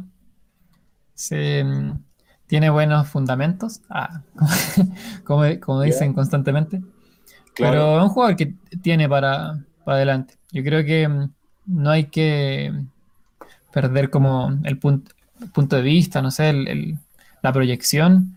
Pero ha pasado que está este jugador joven que rinde excelente en un playoff y después como que desaparece un Claro. poquito y después como que sube y, y como la otra vez lo hablábamos con Ignacio como en el caso de Zion que qué pasa si Zion solamente es muy bueno ¿cachai? en vez de ser extravagantemente bueno así uno en generación tal Sí. vez solo es muy bueno y promedia 20 y 13 rebotes y tiene harto, harto bloqueo harto steal pero no es increíble No es como el Luca, Entonces, no es como el Luca. no es, No es Luka. como Luca nunca, nunca va a ser Luca comparar. nunca no vamos, a no vamos a comparar. hablar de Luca Doncic o sea por favor o sea está, Nada que decir de él. Todo bien. Nada que decir. Es, es insólito que Zion le ofrezcan una zapatilla, porque van a ser la Zion 1, para que sepan. No sé cómo se va a llamar, pero va a ser el Ya, modelo número Zion. uno de Zion. Tiene Jesucristo, tiene 28 partidos de NBA y tiene una zapatilla. Está bien. Qué falta de respeto para Luca Doncic. Hizo una carrera universitaria. Luca. Luca Magic. Oye, Luca Magic, campeón del, El- de, de Europa, Zion. MVP Oye. de la Euroliga. pues no vuela como Zion. Re- re- No tiene que respondiendo un volar poco como lo, del- lo de No vuela como Fernando, Zion. eh, sal- Sí. ¿Qué pasa? responder un poco Perdón, lo de Fernando perdón, Fernando, y- nos fuimos del... saludos para él. Eh, no, yo creo que el tipo, o sea, para mí dos cosas que yo creo que son las más difíciles de aprender eh, son que al final tengáis buen tiro, porque el tiro toma años al final como volverte un La buen forma. tirador, lamentablemente. forma del tiro. Eh, y la segunda yo creo que es la, conf- eh, la confianza como en ti, creo que es algo que también tú veis que toma años. Eh, Más allá como ponte de, de los números en sí, creo que Hero tiene esa cualidad de que no le pesan los momentos, más allá de los números, porque ponte tú podéis promediar 20 puntos, 20 puntos en playoff, pero por decirte no tomar ningún punto en los últimos 5 minutos, o no echáis nada en los últimos 5 minutos, cosas así. Mm. Hero tiene en el juego que pierde Miami, mete dos triples en ese overtime cuando era Sí. triple o perdiste, Sí, mete sí. dos triples, mete un par de puntos en el final del tiempo regular de ese partido, del partido de ayer, y creo que eso nos enseña. Eso nos enseña. No, Entonces yo creo que esa es la cualidad distinta que tiene él, que esa como la confianza, como algunos de repente dicen la confianza irracional, o como dicen, o como hay una talla de muchos jugadores no tan buenos, que es como, hay que hasta cuando tú no dices ya es eh, Dame Lillard time, Dame time y todo eso. Dame time, Dame time. Eh, eh, Dame. de repente se hablaba así como Jordan Clarkson en su cabeza, él piensa así como es Jordan Clarkson time. Así como siempre, Hmm. todos los partidos. ¿Cachai? Onda, eh, de repente esa confianza irracional eh, no se enseña, no la aprendí. Eh, y también tenéis que tener las cualidades para acompañarlo. Y creo que Hero tiene eso. Más allá que, y más encima Hero creo que lo otro que tiene es que no tiene, Como toma malas decisiones de repente, pero no son, no es excesivo, no es un tema de que el tipo fuerza mucho. Pues de repente, claro, yo le he visto un par de jugadas donde es que estáis haciendo, donde esta no era la mejor decisión. Eh, pero sí tiene esa cualidad de que dentro de todo tiene un poco, tiene inteligencia para no excederse, pero tiene esta confianza, es como, oye, tenemos que tomar un triple porque estamos cuatro abajo, quedan 10 segundos, ya, pásenmela. Y la no sé, voy a tener que probablemente amagar a un tipo que me va a pasar por arriba la, de la mano eh, y lo voy a tomar igual y creo que eso es como una cualidad distinta. Yo creo como te digo, eso, eso, no, eso no se enseña, o sea, no hay cómo aprenderlo, eso viene con uno. Eh, al final el Mm. tema de, de si te tenéis la confianza para momentos importantes, si no te ponís nervioso, que no te afecte. Y a la vez creo que el tipo tiene áreas donde mejorar, donde no es tan complicado como otras. Porque ponte, podría tener, ser un mejor playmaker, tener mejor dribbling, y esas son las partes que no son tan difíciles, que son más repetitivas, repetición, repetición, repetición, por, em- hasta, hasta aburrirse. Entonces creo que él por lo menos tiene un camino no tan difícil para volverse un, probablemente un All-Star en algún momento. eh, eh, y aparte tiene la suerte también de tener buenos elementos de, de como gente más vieja, o sea, de tener a un Iguodala, un. Butler, un, un Dragic en su misma posición, Claro. eh, de que ponte, te pueden enseñar desde el mismo, desde lo mismo de ser un mejor playmaker y de leer, y de también ponte ser un mejor defensa, leer las situaciones del juego, los tiempos del juego, etcétera. Entonces creo que también está en una, está en una institución que te ayuda mucho a, a formarte bien. Así que yo creo que él tiene Sí. todo por lo menos para ser un All-Star en, no sé, dos, tres años más, y de repente, de repente puede ser antes, pero yo creo que en dos, tres años más probablemente vamos a estar hablando, aparte que en dos, tres años más ya vamos a hablar probablemente de un Dragic ya retirado probablemente, así que Mm. Y de un Luka Doncic MVP. yo creo que por lo menos le, le faltan unos años para eso. más De un para- o Luka sea, Doncic yo, es MVP. que pasa, yo, yo, yo creo que a Luka Doncic no le faltan años para ser MVP él, sino que le falta que se retire un par de personas todavía, Para lamentablemente. que brille más. creo que creo creo creo que ahí está el cosa porque también eh, por decirte y también que tener un mejor roster porque probablemente Luca puede poner números irracionales pero Dallas no va a ser un equipo de 60 partidos Mm. ganados por temporada con el roster que tiene actualmente. Casi eh, puedes atraer a y, y- y- por los contratos que tienen ahora todavía no tenéis y aparte Dallas también creo que está en esta situación de decir oye por Singy es nuestra mejor opción a largo plazo o quizás podemos buscar otra y que se ha hablado mucho por el tema de las lesiones y que se habló cuando Knicks lo cambió, que a Luigi lo pueden haber molestado mucho, pero como dijo alguien por ahí, oye, todos hablábamos que Dallas ganó el trade, pero el tipo se perdió los dos los tres partidos más importantes de la temporada. Entonces ahí es donde tú decís, puta, el trade muy bueno, todo lo que queráis, pero bueno, te perdiste los tres partidos más no importantes, la cagamos, po, ¿cachai? Onda, entre comillas, entonces, uno por Singy entiende todo el, el upside que tiene, ¿cachai? Toda la mejora que tiene y todo, pero Dallas todavía yo creo que tiene esa decisión de aquí a uno o dos años más de decir, oye, ¿es él? O quizás traer otra gente y, bueno, traer a alguien confiable que no se nos vaya a lesionar, ¿cachai? O de repente es Luca una mega estrella y lo rodeamos de gente muy, muy buena que haga la pega a los dos lados, pero no buscamos una segunda estrella nomás, ¿cachai? No traemos una segunda estrella. eh, Estamos no- complementos armamos él. un roster un roster como el de Toronto del año pasado, que al final el roster de Toronto del año pasado es el mayor ejemplo de eso, de una estrella rodeada muy bien porque tenía rodeado de gente que hacía la pega en ataque y en defensa. Number two. Claro, y, Sí, y no, y creo y que no te ese- llenáis de estrella, al final perdís fuerza de Y, cierta y- forma. y ese es el otro tema de Dallas, o sea, Dallas era una de las peores defensas, era la mejor ofensiva de la liga, pero era top 5 la de las peores defensas, porque lamentablemente el roster no estaba armado para defender. Claro. Entonces creo que ese, ese, ese- ese como esa dominación de la liga de Luca le faltan cosas que quizás no dependen tanto de él, ¿cachai? Pero va a ser sino que co- cosas de... Y probablemente lo sea, pero para mí va a ser una cosa de, no sé, cuatro años más. No creo que sea antes.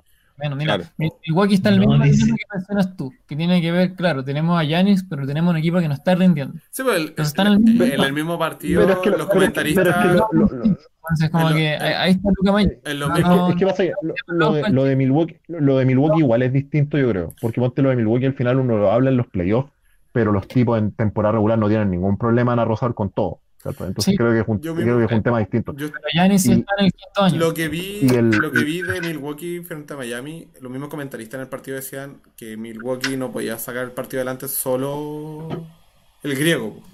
No podía echarse el equipo No, entero. o sea, y, y- Claro. y y- se notaba, hay- y, y se hay vio, otro- porque trató, Y hay, trató, y hay otro le puso, factor le puso, que no, puso, que no mencionamos y que al final pasa un poco colado, pero ponte, cualquier persona puede ir, vayan a ver los minutos antes del juego 3, sí, antes del juego 3, hasta la mitad del juego 3, los minutos que juegan las estrellas de Milwaukee, las estrellas, eh, por decir Brook López, Antetokounmpo, Middleton, Juan Budenholzer no lo hacía jugar más de 36 minutos en No, playoff. Sí, O sea, no, mal, es un mal. cuarto menos. Entonces, este también era un punto que alguien decía, oye, de repente quizás no es tanto el roster, eh, y de repente es como, oye, estos son los playoffs, en los playoffs todos tienen que jugar 40 minutos y mala cueva, weón, onda. Claro. Hay que- hay que Descansarán después. si están, si, están cansados, weón, hay harto Gatorade, no sé, pero, Claro. Hay masajistas. pero no, pero no podí, y es más, a- después del juego 2 le preguntan a Budenholzer así como, oye, Giannis sí. 36 minutos, eh, creo que Middleton tenía como 34 ese juego, y le dicen así como, oye, eh, no pueden jugar más, y le responde así como, eh, bueno, yo creo que 36 es llevarlo al máximo, y es más, mostraban que Antetokounmpo ponte en el All-Star, cuando Nick Nurse lo, lo dirige en el All-Star, eh, juega 40 o 39, No, entonces dicen, oye, en el All-Star jugó más que jugó más que, en un, Eh, que en un partido de playoff Eh, por eso, Milwaukee. eso o es para sea, guardarlo para la próxima temporada. Eso es como para reservarse jugador, para evitar lesionarlo, para no es que realmente yo- es, como- es- es un tema de que en la escuela igual de Sí, Budenholzer, pues, él siempre ha sido de, y se le había criticado la temporada anterior, de que nos lleva a sus jugadores al límite y de decir, oye, es playoff, lament- aunque tengamos una reducción de 10 jugadores muy buena, en playoff tenemos que jugar No los con quema. 9 y, y el 9 juega poquitos minutos y tu mejor jugador tiene que estar en la cancha la gran mayoría del tiempo. Pero Entonces claro, creo que lo- yo- lo, yo lo- creo- lo de, lo- lo de Milwaukee es un escenario distinto porque hay muchas aristas, o sea, hay yo- muchas yo aristas creo que ahí de... la responsabilidad de del, pon- del coach es. No, lle- llegué a playoff, estoy bien. Si Sí. ellos ganan en los ponte 35 uno- minutos de juego, el jugador, su mejor jugador, juega 35. Y si no es capaz de ganar en esos 35, no importa. Ya llegué a playoff, estoy bien. Claro. No, no voy a quemar a mi, no voy a, no voy a quemar a mi jugador más- para la próxima temporada porque la próxima temporada puedo llegar de nuevo a playoff y voy a quedar en una buena posición igual. Ponte para mencionar un punto súper cortito, hay una página que se llama The Action Network, que los tipos analizan todos los deportes, eh, desde el lado así como del análisis deportivo y de la apuesta. Y ponte uno de estos gallos que escribe ahí, decía así como, me llama mucho la atención que Budenholzer no cambie los minutos y segundo no haga ajustes. Onda, ¿por qué? Onda, llevamos hablando esto de Budenholzer, no sé, cinco años. Entonces, ¿por qué? Y el tipo se contactó con muchos ejecutivos de la liga, ni siquiera otros técnicos ejecutivos. Y al final la respuesta en general de los ejecutivos de la liga es como, puta, tú preferís morir con lo que sabías hacer bien en general que intentar cosas nuevas y que al final te peguen porque intentaste algo nuevo y no resultó. Claro, mantiene su estilo nomás. Entonces, creo que a. Budenholzer le pasa mucho eso, que al final él prefiere no cambiar y al final le pasa la cuenta. Y es más, a mí no me sorprendería que termine Budenholzer saliendo de Milwaukee ahora porque es como, puta, lamentablemente es un excelente coach de temporada regular, pero no hace la pega en playoff. Y al final en la O sea, NBA hace lo mismo los durante el playoffs son año. los que mandan, o sea. En playoff hace lo mismo que hace Oye, durante la temporada y- regular y. Pero se puede ganar en temporada regular porque te toca jugar con un equipo una vez. Y después es le cuestión, ¿cachai? si un, un equipo de otra conferencia lo vuelves a ver en dos meses, o puede que no lo veas. Y Si un equipo de no ponte, los ajustes que tenéis que hacer. oye, haciendo un paralelo, muchos eh, partidos con una persona obliga a hacer cambios, pues, ¿cachai? Obliga. A cambiar la táctica. haciendo un paralelo, eh, ponte yo el, eh, con algo que no está en la pauta, pero yo creo que lo hablábamos con Iggy de que tener el mejor DT de los dos que se están enfrentando inclina mucho la balanza en playoffs. Sí, Eh. Sí, pues, si el y es más, ponte, incluso a mí me pasa que ponte esa serie Dallas Clippers es peleada dentro de lo que fue peleada, que fue peleada, porque Sí, fue- Carlisle es un genio Sí, en pues, comparación a, y en comparación a un Duke River que tiene muy buena prensa, pero que según yo no es tan bueno, eh, pero Sí. Carlisle es un genio eh, como DT, o sea, el tipo inventa, weón, sobre la marcha cosas eh, que resultan, es más, yo no sé si alguno de ustedes habrá visto esto, pero antes del juego 3, lo, eh, el equipo que sacaba más diferencia de puntos, así como quintetos armados, era el quinteto de Dallas que no tenía a Doncic y que tenía por Porzingis de 5 con puros perimetrales. Ese era el quinteto que más diferencia sacaba. Y bueno, tú lo veis jugar y era espectacular. Es más, es cuando ellos terminan, bueno, cuando ganan el juego 3 y cuando pelean el 2, el 2 creo que después de la lesión de Doncic, eh, se da mucho por eso eh, y porque el tipo sabe muy bien cómo ajustarse, cómo atacarte, de dónde sacar ventaja, dónde tiene las ventajas él en todos lados. Y eso pesa mucho. Entonces, creo que eso inclina mucho la balanza en los playoffs de repente de puta, tener el tipo que sabe ajustarse mejor. Es 100% primordial. Yo, yo estaba pensando ahora en la cuestión de, de Luca. Que Luca es como tener a Stephen Curry en cancha, pues. Si no lo tenéis apoyado con un buen, buen, buen equipo alrededor. Que es como los los Golden. Time, ¿Perdón? hacemos una ¿Perdón? suposición de, de una comparativa de, El- entre Luca mira, y, a mí, mira, y Curry. mira, que ante- ante- ante- ante- son, bueno, estilos antes- distintos, antes- pero el quinteto que lo rodea es distinto. Oye, antes que acá. Curry te- ha ganado te la NBA, oye, espérate, po, antes que te salgan a quemar vivo acá, po, No, pero, Eh, pero estamos yo- hablando no, de un pero- estilo no, de no, juego no, y. yo, yo, yo, yo lo que quiero comentar, ponte, es no que también creo que ponte lo- los Clippers, ponte, había, y creo que lo comenté acá, había una, una conversación importante de cómo se debería defender a Doncic, y creo que ahí es donde también eh, Doc Rivers se equivocó harto. Eh, porque incluso, mira, esta, lo que te voy a decir que era la mejor forma de defender a Doncic era la forma que Doncic gana el juego 4, creo que. Eh, que era darle el step back, que era darle el step back y dárselo, weón, todo el partido. Y esperarlo un poco, y, y esperarlo un poco metido adentro de la zona y darle el step back y que lo tirara todo lo que quisiera, porque el porcentaje del step back era bajo. Y es más, el porcentaje del step back en los playoffs fue bajo. Independiente de que weón, hay un, game, buzzer beater de- con esa jugada, esa era la forma de defender a Doncic, darle un poco de espacio y que si el weón quería tirar 15 triples por partido, los tirara, pero que no se le fuera fallar. para adentro. Fallar. ¿Qué onda? ¿Cachai? Intentarlo a fallar, ¿cachai? Onda como, puta, ahí está el triple, tira todos los que queráis. Y demás que va a haber un partido en el que te va a meter muchos, pero el porcentaje de él todavía no es alto de triple. O sea, el tipo todavía anda en los 35% para abajo. Pero ¿Cachai? que era un mago. Relativamente entonces, El problema es cuando se te entonces mete. creo que creo, creo que ahí ponte hay un error de, de, DT igual, que era como bueno, sobre reaccionar a ciertas cosas. Eh, y también con quién lo defendía, y etcétera. Bueno, hay un montón de posiciones donde lo defiende Reggie Jackson, que es un pésimo defensa. Y todo. O sea, Mira, yo, no- yo, yo, yo, yo antes de que a- a- acá le, le, ¿Me le- le dé porque vaya, eh, yo ponte, puedo comentar, eh, para que no crean que es como que no, no, no me gusta Luca o algo así. eh, ponte, bueno, yo me vi toda la temporada de Luca anterior al Eurobasket y todo el Eurobasket, que es cuando Luca todavía no gana la Euroliga ni nada de eso. Eh, ese Eurobasket que ganan él, Dragic y Anthony Randolph del Real Madrid. Eh, Anthony Randolph gringo que juega por Eslovenia. Eh, y bueno, desde ahí que vengo siguiendo a Luca y por un tema de que puta, alguna vez leo visto en Twitter, un tipo de 17 años hace esto y empezar los partidos. Y bueno, y en general veo la, la Euroliga, entonces lo había visto jugar por el Real y empezaba en la CBE y todo. Entonces encuentro que el tipo era, o sea, para mí era el pick número uno que- cantado, es más, creo que, creo que tengo una historia en Instagram puteando a Divac, así como cómo eres tan imbécil para dejarlo pasar. Eh, pero como te digo, o sea, todavía hay cosas que mejorar, ¿cachai? Como todos, porque bueno, es súper joven. Y por lo mismo yo digo así como yo creo que un posible MVP de él es para más de tres años, ¿cachai? Porque todavía hay cosas que mejorar y que ponte quizás, por decirte, Maverick se mete a playoff la próxima temporada, quizás otro equipo va a decir, ¿sabéis qué loco? Toma todos los triples que queráis. Es que es lo que le hicieron a LeBron cuando LeBron llevó a playoff a los Cleveland Cavaliers. Eh, los Cleveland Cavaliers de Mo Williams, Ilgauska eh, y todo eso. eh, de decir, ¿sabéis qué? Ahí está el tiro, toma todos los tiros que queráis, pero tú no te vayas a meter, onda, no nos vaya a hacer colapsar la defensa, no vaya a hacer que llegue y descarguí o que vaya a anotar al lado del aro. Y eso probablemente no le tocó vivirlo ahora porque Doc River no lo hizo defender así, ¿cachai? Entonces creo que Mm. eso todavía es algo que todavía le toca enfrentarse a, ¿cachai? Cuando te digan, ¿sabes que estamos todos parados dos metros tuyos? ¿cachai? Y probablemente entre dos no vaya a pasar. Entonces vaya a tener que aburrirte de tomar tiros. Toma todos los tiros que quieras. ¿cachai? Sí, como que Rivers tuvo ese problema que rotaba todo el rato nomás, entonces siempre lo dejaba a cualquiera, realmente a cualquier equipo lo dejó Eh, habilitado. Solo rotaba, Cierto, entonces en la rotación defensiva hiciste eh, la pega. Es más, Sí. ponte yo, es más, ese game winner de Luca Doncic es contra Reggie Jackson y una de las mayores críticas a Doc River era como, ¿por qué mandaste cambio? ¿Por qué no dejaste a Kawhi que pasara por encima de la pantalla y lo siguiera nomás? No, Y, y mira, y, y comentando, ponte lo que hablábamos de los ajustes, yo el otro día tuve la, la- la suerte de estar en una, en una clínica con Claudio Jorquera. No sé si les suena de nombre mucho, pero el entrenador de los Leones, eh, ex entrenador de la selección chilena, y le pregunté en una clínica que estábamos que cuál era, cómo eran los ajustes, ponte en unos playoffs en básquetbol chileno. ¿Cachai?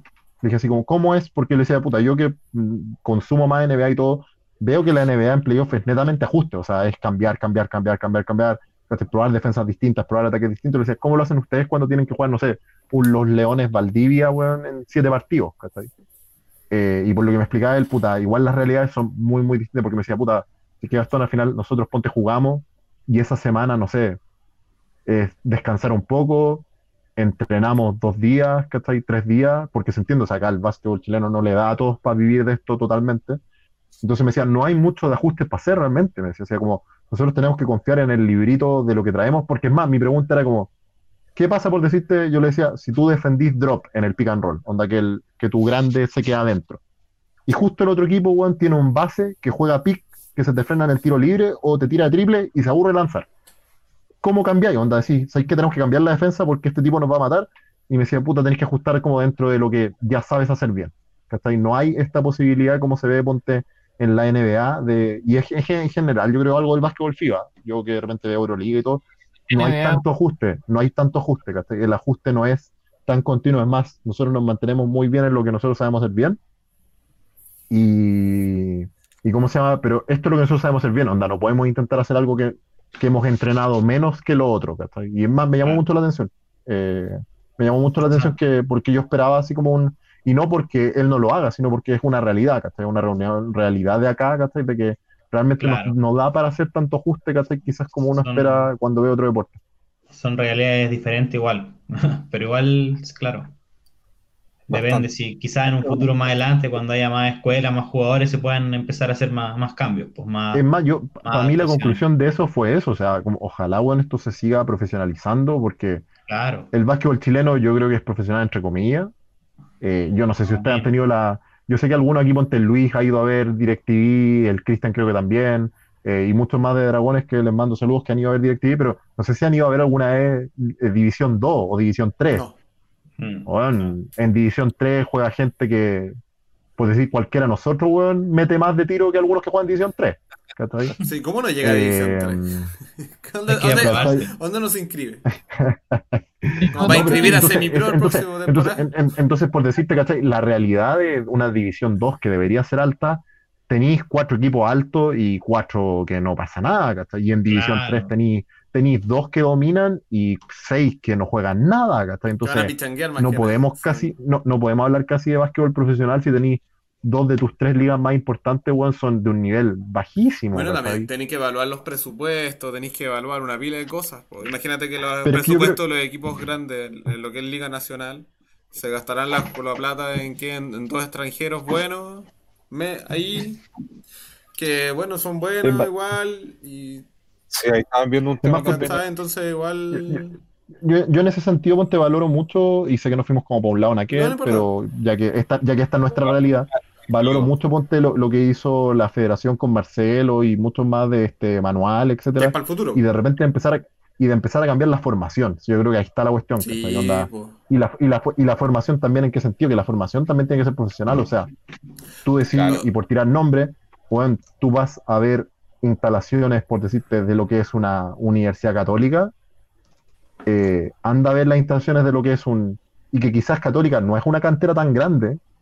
Anda a ver lo que es un Brisas, un Chepi, que de repente generan muchos jugadores acá en Santiago. Sí, se juega harto allá. Y, weón, en, en, en Brisas, en Chepi, hay una cancha y una salita de pesas, weón, de 2 por 1 Sí, po. Por ¿cachai? uno, y no es un palo pa- y no es un palo para ellos, es para que para que veáis cuál es No, la es infraestructura que no hay de más una de las canchas canteras de buenas, Santiago, ¿cachai? O sea, Pero o sea, a nosotros nos complica Eh, ya encontrar cancha para jugar. Nosotros, ten- nosotros que jugamos en Dragones de la Reina y todo, no es cancha de parqué, no es eh, cancha... es más, por, por decirte, mira, yo, yo, que de trabajé en acrílico. Boston- en- yo que trabajé en el Club Deportivo Boston College, que también es un nombre que, saca jugadores en general, bueno, nosotros no teníamos ni pesas, pues, weón. Era una cancha, una cancha de parqué y dos de cemento. Ya está Y ahí. eso es todo. Sácala Onda, adelante. weón, y, y, y- Y gana campeonato. balones, Ustedes pueden. Y gana campeonato. balones, Oye, do- dos cambios de camiseta y conos, weón. y sería. Suficiente para ganar. Y no hay Y nada más. una piedra en el pecho. weón. Oye, sí, oye, sí es una locura pensar que weón, el básquetbol chileno en general tiene preparadores físicos, nutricionistas. Bueno, no hay nada de eso. Puedes no tener hay una asesoría, Entonces, puedes tener una yo- clínica yo- yo- sobre eso, pero no, yo- es que tengáis contigo trabajando constantemente eso. No, y, y- y yo al final, ponte, weón, valoro mucho todas las instancias que se arman, como esta de hablar de básquet, eh, como el club que arman ustedes de armar clubes, y de repente, weón, de todo esto, decir, ¿sabes qué? Armemos algo, pero no algo igual a lo que está.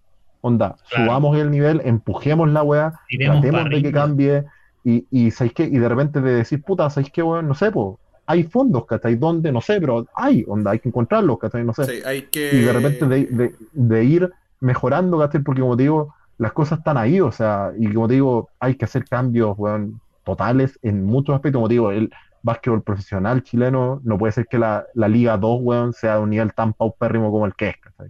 Y que la Liga 3 ya sea un chiste, o sea, que un equipo le saca 80 a todos los demás, ¿cachai? Que el equipo que, que va a la Liga 3, weón, que tiene un poco plata, pesca a todos los demás y sea un paseo, weón. Claro. Sí. Sorry que me haya No, está bien, súper bien. pero eh, aparte de la realidad de nuestro básquet, pero de cierta forma es la realidad de nuestro básquetbol. Sí, al final nuestra, nuestra, nuestra liga nacional, que es la liga importante y todo, igual la gente tiene que no se puede dedicar 100% al básquetbol, tiene que trabajar, tiene que costearse, tiene que hacer pausas para poder entrenar y dedicarse un poco más al campeonato. Llegan uno que otro jugador extranjero y se gastan parte importante de los presupuestos de los equipos, en jugadores. Entonces, eh, esta es, semana es sumamente difícil. una posibilidad, o no una posibilidad, pero estaban, eh, había un debate esta semana que, que- que lo estaba viendo también sobre el tema, bueno, en relación al básquetbol nacional, que por qué la mayoría de los equipos en general eh, soliciten, o sea, les dan la posibilidad para que tengan tres extranjeros.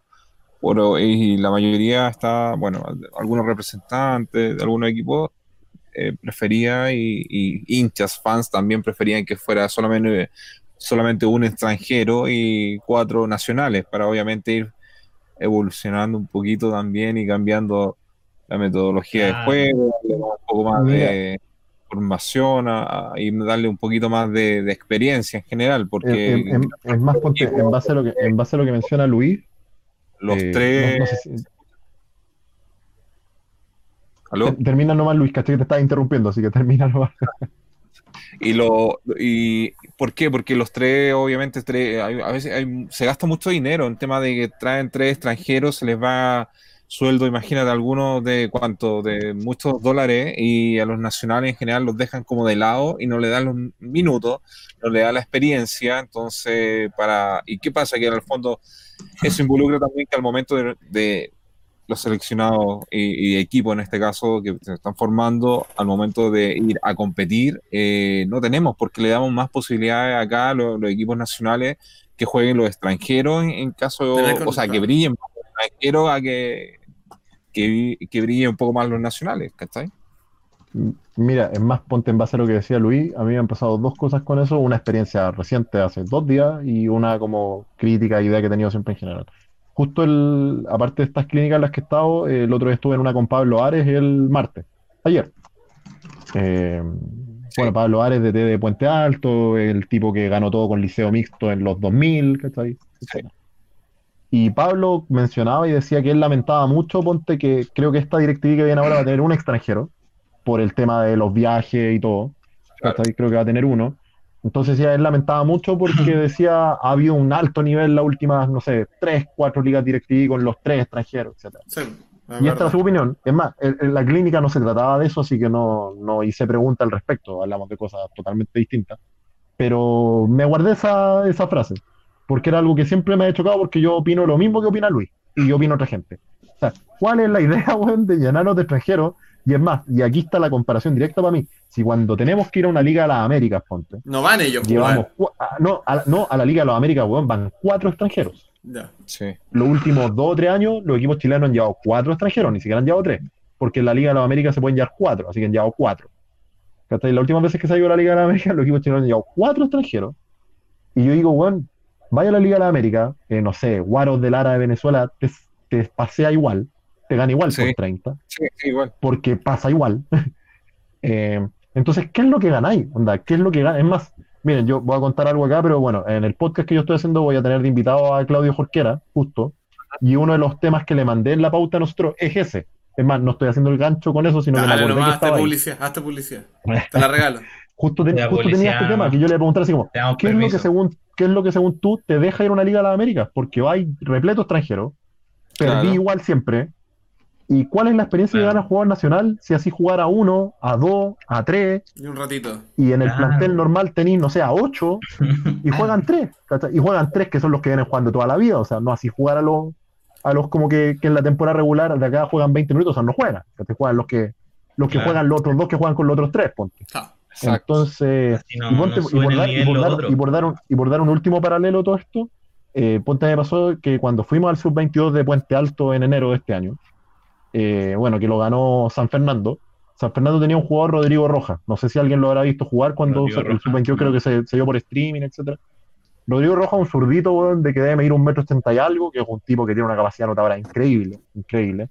Fue, weón, el mejor jugador para Boston College hace unos años atrás, en una final con Talca de la segunda. Y yo justo tengo la suerte de conocerlo bien de cerca porque me tocó dirigirlo en la Universidad Central, porque el tipo estudia ahí. Entonces juega ahí todo. Bueno, el tipo la cosa es que va por San Fernando y yo dirijo a otro equipo en este, en este campeonato. El tipo fue el MVP del campeonato.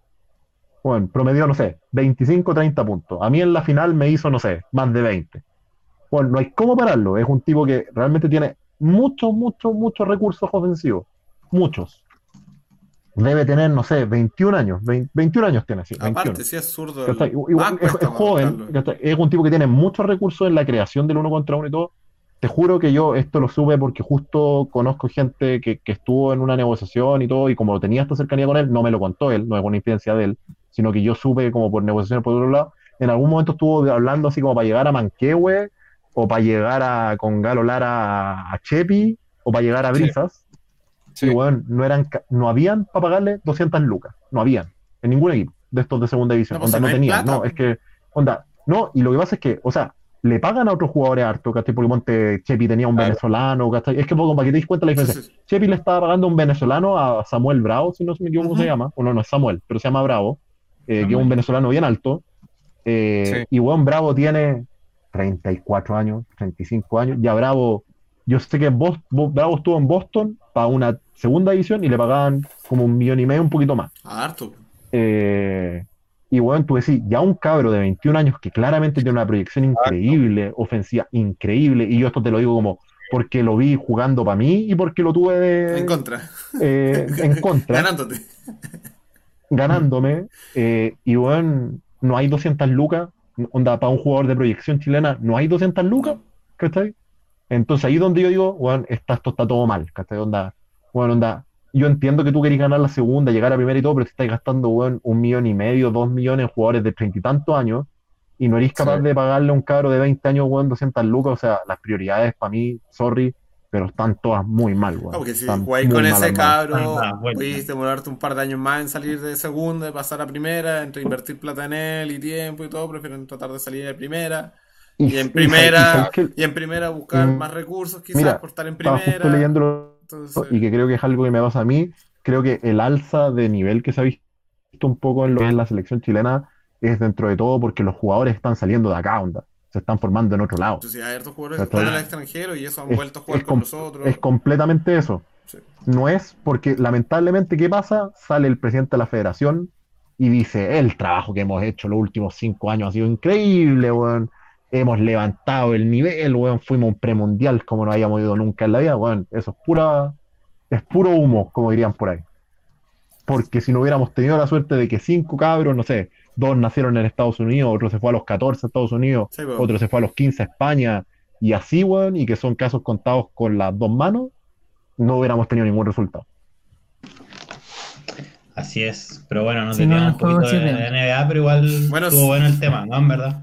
Sobre todo para cachar la realidad en Chile, que, que es muy diferente Pa- a lo que estamos hablando. Para hacer una comparativa, hacer una comparativa No, de, claro, pues de está los bien, lu- está bien. del lujo de ver las partidas de la NBA, porque veis súper estrellas, súper Claro. atléticos, súper millonarios. Para Que- mí, el mayor, pa- Eh, pa' mí el mayor tema de por qué al final hago estos paralelos y de repente me voy en súper en la bola cuando hago estos paralelos es porque, loco, otros países sí están avanzando, ¿cachai? Bueno, tenía Quizás con un Argentina, poco más de, quizás con un poco más de infraestructura. Y nosotros nos estamos quedando, ¿cachai? de cierta forma hay países Claro. que juegan mucho más básquetbol que nosotros y aparte de infraestructura, ya para jugar básquetbol tienen más. Más cancha, más, más canchas sobre todo. Hay, hay- yo encuentro que en- acá tenemos pocas canchas. Tú tenés pelearte No, canchas para jugar, no tenéis canchas buenas para jugar. Bueno, para ir a entrenar, para ir como club y todo. Entonces cuesta mucho en ese aspecto darle más. ¿Cachai, Cristian? Que a modo, a modo de, de un comentario súper corto, ponte, a mí me tocó ir por un curso y por ver un campeonato a Bahía Blanca, de donde es Ginóbili Donde viene Ginobili. y Sánchez y todo ello. Y loco, Sí. tú cachai que yo ayer un día preguntamos, andábamos con un amigo, así como, oye, ¿dónde podemos jugar onda básquet así con una cancha en la calle? Y onda no habían, onda había una. Y era como, ¿y por qué no tienen cancha? Ah, no, es que hay 40 clubes, entonces podéis pedir una de un Claro. club, arrendarla. Sí, no. Pero no, nosotros acá en la ciudad tenemos 40 clubes. Y yo así como, ¿qué? Onda, me está igual, onda como, yo acá no tengo que jugar en la calle, onda tengo que ir, no sé, y era risorio, onda, pagar 5 lucas, weón, por una hora Sí. y jugar en una cancha de parqué con marcador y todo. Sí, sí, eso sale, onda, como los clubes te lo arriendan por, no sé, X pesos argentinos. Y era como, Claro, te están es agarrando para el hueveo. normal. Mm. Como, Y acá te tenés que agarrar, te tenés que, pues, tenés que reservar como con un mes de anticipación una cancha de cemento o una cancha de la baldosa. Claro. Entonces cuesta. Algunos acá también, en el fondo, si ubica algún gimnasio, algún lugar, eh, aunque lo pidas con mucha anticipación, a veces ni siquiera por, por temas de, de atención o, o por interés, no se ocupa para otros otros otras disciplinas principalmente, no, no, no casi, casi nunca deportivo, a lo mismo la disciplina, pero casi nunca deportivo. Algunas veces es más por el lado cultural o, o a veces tampoco ni siquiera te responden el, el correo. Pero Sí, claro, Argentina es un gran ejemplo que cada una cuadra y un club y un club bien y tiene la misma base, la misma formación que, no sé, han unos 50, 70 kilómetros en este caso más el próximo club, pero bueno, nos falta mucho en ese aspecto en distintas disciplinas y deportes. Esperar que esto cambie. Sí, ojalá cambie. Yo creo que sí, vamos ahora- no, no sé si Gastón tuviste el, el proyecto que hizo eh, también, está, me parece que está en Bahía Blanca, el tremendo, eh, ¿cómo, le, cómo le llaman? Eh, no, no es un Ah, gimnasio, eh, espera, el centro de Bahía Basket. centro de Bahía Vázquez, exactamente. ¿Dónde Sí, queda? weón. Está en Bahía Blanca, es un, es todo Blanca. un, todo un, o sea, no es la pura cancha, es toda la instalación que armó Bahía Basket. Mira, yo tengo la, la- la suerte, o sea, no lo conozco en, en persona, pero justo para un Domani acá a mí me tocó dirigir a un jugador que es parte de ese plantel hoy en día, eh, Fausto Ruega, que es un seleccionado argentino sub-19. Sí. Vino a jugar por nosotros acá para un Domani. Y bueno, yo con él he mantenido contacto, no tanto hoy en día, pero sí. Y él, claro, de repente me mandaba video y todo, y bueno, es una locura lo que armaron ellos. O sea, es, es algo que acá, no sé si en el sur existirá algo que se acerque un poquito. Eh, Eh, yo, Yo lo eh, más probable pero- hicieron, eh, para que tengan así más una idea, para lo que hicieron, de hecho pueden verlo también en la página web que dice Bahía, Bahía, Bahía Basket. Comparte el link, compártelo en pantalla, ya que estamos en programa súper extendido. Compártelo un rato. y pueden ver toda la infraestructura que tienen. Eh, es como algo, pero a, a- a esto es mucho más mayor en escala, es como el centro de entrenamiento olímpico. Imagínense, algo así. sí, Ah, pues, bueno. Pero así. solamente de básquet. Pero es de un club, pero es de un club, y es de un club, si eso es lo otro, es de un club. No, ahí se da la diferencia entre deportes, plata, todo. Y en general Es aquí. que ponte, yo, Pero, yo- yo- ¿sabes qué? Va más, va más allá de, de- del, del país. Aquí va en todos los deportes. Aquí en todos los deportes ha pasado lo mismo. Es que Sí. ponte, igual ponte, es que ponte, ¿sabes cuál es la ventaja al final, Cristian? Que uno cree que debería tener el básquet sobre los otros, que, que no hay plata y que todo. No, pero es para todos. Es Aquí que al es final para tú decís, todos. puta, Para eh, todos los No, deportes. no, sí, yo sé que es para todos, yo sé que es para todos, pero ponte que tú decís, puta, el básquet igual dentro de todo mueve harta gente, Sí, hay mucha gente que Es lo mucho practica, más familiar. cada vez lo practica más gente, Es súper familiar, hay eventos de por medio. Entonces, pero ¿cachai? Pero al final tú llegáis al punto que decís, puta, onda, falta plata, falta iniciativa, falta, ¿cachai? Falta Claro, mucho, falta incentivo Eh, también, que la gente se involucre también. Porque ponte, yo, yo ponte en algún momento en lo, lo- básquet, lo- hablaba con un, con un DT y con un dirigente, creo que en Boston en algún momento. Yo le decía, oye, ¿cómo sobreviven los equipos, weón, si a, Toronto. lo- si a- si a las canchas, weón, van, no sé, 500 personas, weón? Onda, de las entradas no sobrevivís, pues. Le decía así como, no, es imposible, ¿cachai? Si aquí caen con los dedos contados, así como la cantidad de gente que cae, ¿cachai? Y al final todo era como, no, es que los auspicios, los auspicios. Entonces ya, los auspicios, pero el problema es, ¿cómo le metís más auspicio a un deporte Que, en general? que en que- general no es tan atractivo. Pero ponte, a mí qué me pasa también, creo que también falta un tema de que hay, no hay una cabeza detrás de todo esto que dice, ¿saben qué cabros? Más allá de infraestructura y de todo esto, que, que está bien que hay que mejorar, también hay que mejorar el marketing, po, weón. Sí. ¿Cómo no va a haber alguien inteligente? Y sorry que lo diga así, pero ¿cómo no va a haber alguien capaz en marketing? Onda, decir, porque por decirte, Postulemos al Claro, quinto cuarto. a Ahora postulamos al quinto cuarto a transmitir cuando- partidos por decirte, directos de la Liga Nacional. por, por decirte, cuando hay DirecTV, tú ponte por, querer ir a ver a la Católica, por decirte. ¿Dónde leís que juega la Católica? ¿Cuánto vale y todo? ¿En el Instagram de la Católica? ¿En el Facebook de la Católica? ¿En el Twitter de la Católica? Y en ninguna parte más. ¿cachai? Claro. Y si quería ir a ver a Puente Alto, es la misma historia. Y hay equipos que no tienen, oye, hay equipos que no tienen ni redes sociales, pues, ¿cachai? Y esto es una realidad, ¿cachai? Sí. Eh, una, oye, bueno, yo creo que el tema de la pandemia, esto es- fue una instancia para que algunos clubes en general, todo, y nos incluimos, eh, aprovechen todo el tema de las redes sociales y, oye, el tema de publicidad, marketing, todo Nos lo que conlleva. con todo con la Liga Nacional Oye, después. Sí, oye, mira, eh, ahí está de lo que hablábamos, si no lo han visto, lo pueden indagar, buscar en la página, está a cargo un señor Vaya llamado básquet. que le dicen Pepe Sánchez, no sé si lo ubican, el encargado y de las formativas, así que algo debe saber de básquet ese hombre, así que para que tengan echar un vistazo más o menos, más o menos, y es menos, y esto no, y esto, así que, pero bueno, ahí estamos y mientras todo, eh, lo del manual de, de está bastante bueno porque así nos da una base en general para todos, para todos en general, todos estar haciendo una orientación, eh, haciendo las mismas cosas o pueden, de hecho, es una base y de ahí pueden obviamente ir creando, ocupando toda la imaginación, los conocimientos y siendo algo mucho más profesional. Sí. Oye, terminemos con el tema del, de la NBA. No hemos hablado de quién va a ser el ganador. Vamos, vamos en la mitad de la pauta, eh, que no, no, Vamos en la mitad. Vamos, vamos a hacer eh, ya, vamos a hacer lo de siempre. Recuerden, gracias por seguirnos, acompañarnos todo este, todo este programa, gracias a la gente que nos ha visto, gracias a todos los que han compartido, muchas gracias a los chiquillos que nos han acompañado, pero antes de cerrar todo el tema, ya que nos pegamos un pequeño desvío en los temas en general, que nos fuimos a la Liga Nacional, que bueno, yo creo que Del cuando parta la Liga Ah, Nacional, vamos a empezar a hablar de Liga Nacional, yo creo. Vamos a empezar a tener noticias de Liga Nacional, vamos a ver la posibilidad de que partidos de la Liga Nacional. Vamos a ver qué se puede hacer con la Liga Nacional. De hecho, compartieron ahora en la, página de la federación el día de hoy también, eh, solicitaron y, y están en conversaciones para, bueno, no sé, quizás este año ya no, no, no, va, a haber, no va a haber ninguna competición principalmente, pero pueden comenzar ya algunos entrenamientos, eh, dieron un protocolo también para que se- algunos recintos deportivos, quizás dependiendo de la fase de cada comuna, pero ya también lo publicó eh, el día de hoy la, la Federación de Básquetbol, así que ahí pueden indagar un poquito más y lo pueden buscar. También lo compartimos en nuestro Twitter, así que si nos pueden seguir, así que ahí también vamos eh, comentando e informando un poquito más sobre lo que pasa en nuestro eh, básquetbol nacional. Oye, y yo quería eh, agregar algunos saludos que dejamos de, Dale más. no, no alcanzamos a mencionar. Por ejemplo, eh, Daniel Mallea nos dice hola, saludos. Tania Uribe también nos dice, eh, uno envía un, un icono, parece ahí como un saludo. Eh, activando tu día, dice, saludos, mi mamá es fanática del básquetbol y ahora está viendo el programa, así, viéndolos, jejeje, así que ahí está.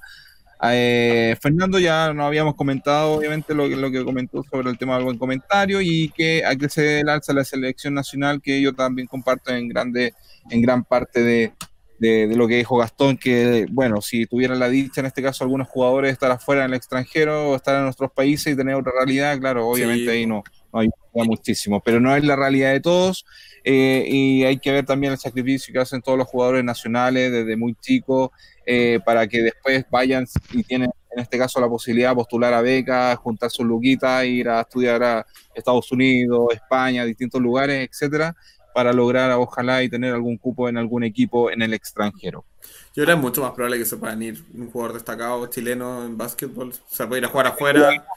Mucho, está mucho más fácil. mando a, Y- mando a mi hija donde sea, bacán, afuera, afuera, afuera, afuera. Oye, es que aparte, ahí, ahí, ahí hay una cosa, de punto que yo no sabía y que supe estando en el básquet, que era como, puta, que hoy en día como irte a un colegio gringo es realmente tener las lucas para que podáis estar Bueno, allá, ¿cachai? hay un, como que no hay, hay un no hay chileno. mayor, hay un no hay mayor, ¿cachai? Sí. Como requisito tanto así como de que sea hay una un jugador extraordinario, ¿cachai? etcétera, sino que, Sí. que tengáis condiciones, pero te podéis ir, ¿cachai? Oye, esta- Exacto, este tiene- proyecto que es, obviamente, que es gigante, que es gigante, gigante este programa de entrenamiento de, de, ni- de menores en este caso, que es gigante. Se llevaron a un chileno, se llevaron a un chileno a jugar a, a Boca. Llegó un cabro chico, cabro chico de metro noventa y algo. Ahí Sí, está jugando en Boca, pero en las infantiles, y está nació- jugando. Lleva cuánto en Boca, tres años de ya, ya en Boca entrenando. sí, tuvieron la posibilidad y todo el tema, claro. Quedó- Tuvieron la posibilidad. Sí, se fue a postular y todo, pero lo importante aquí, eh, yo creo, más allá del tema de- del talento y todo que, que puede tener y, y el aprendizaje, eh, son el tema de las lucas. Es el tema, que no todos los apoderados o padres de los jugadores lo tienen. Sí. Porque Sí, puede- el chico puede ser muy talentoso, pero si no tiene las lucas pa- para estadía, para pagar un parte, porque te- claro, hay beca, efectivamente, a veces no son al 100%, pero ¿dónde va a comer? Se tiene que alimentar, estadía, idioma, eh, transportarse, salud. eso es una realidad casi de muchos deportes. Por ejemplo, el tenis. Bueno, pero no vamos a hablar de esos deportes también que son mucho más caros. No, Ten- Tenía un deporte privilegiado, como jugar golf. Eh, sí, pues la- las grandes estrellas de tenis que tenemos ¿Para es qué porque no de cierta forma no? han- tenido los recursos para partir. Ir a, Claro. Por ejemplo, ¿Para qué, para qué jugar- vamos a decir jugar no? sus primeros campeonatos. Oye, invertir en los primeros campeonatos de tenis es plata. Y, Sí, y el retorno por ganar no, Sí. de repente Plata no porque costea. más encima jugáis solo, jugáis No, solo, tú, claro. tú eres tu propia gente, ejemplo, o sea, si no tenías una lo- gente, jugáis solo, tu, lo- tu entrenador tú lo pagáis, los primeros mucho más directo. Los primeros partidos de tenis, los primeros campeonatos que voy a ganar jugando tenis, de repente no cubren los gastos que tuviste para trasladarte No. ese, ese campeonato. No, no, no, Pero no. solamente por ir sumando puntitos, ir sumando puntitos en la tabla, Exacto. hasta que de repente tus primeros premios ya ganáis plata. Pero... Sí. Así es el es, deporte. es sí. un deporte privilegiado. Se puede decir que sí, Claro. como muchos. Es como el baloncesto. Sí, igual es plata. Sí, Pero pero no a, a nivel global existen muchas más plataformas para entrar al nivel más alto de un deporte. El Sí, básquetbol es uno que está más o de tu barrio y no ¿Cachai? Yo gastar creo que a, a nivel global el fútbol debe ser la plataforma En la más, Más transversal que que hay. hay. en la más transversal Sí, que hay. sí. Ahora vieron Pero al caro chico si chileno que se fue después- a- con 10 años a jugar a Barcelona Pero- a entrenar, ya se lo llevaron. ¿De Quique? Como Messi. El sí, primer- de Iquique es supuestamente pecho frío ser. Fue a- Messi. en octubre. No, no se en sabe octubre se todavía. va- Aquí No, no, no. somos fan del bicho.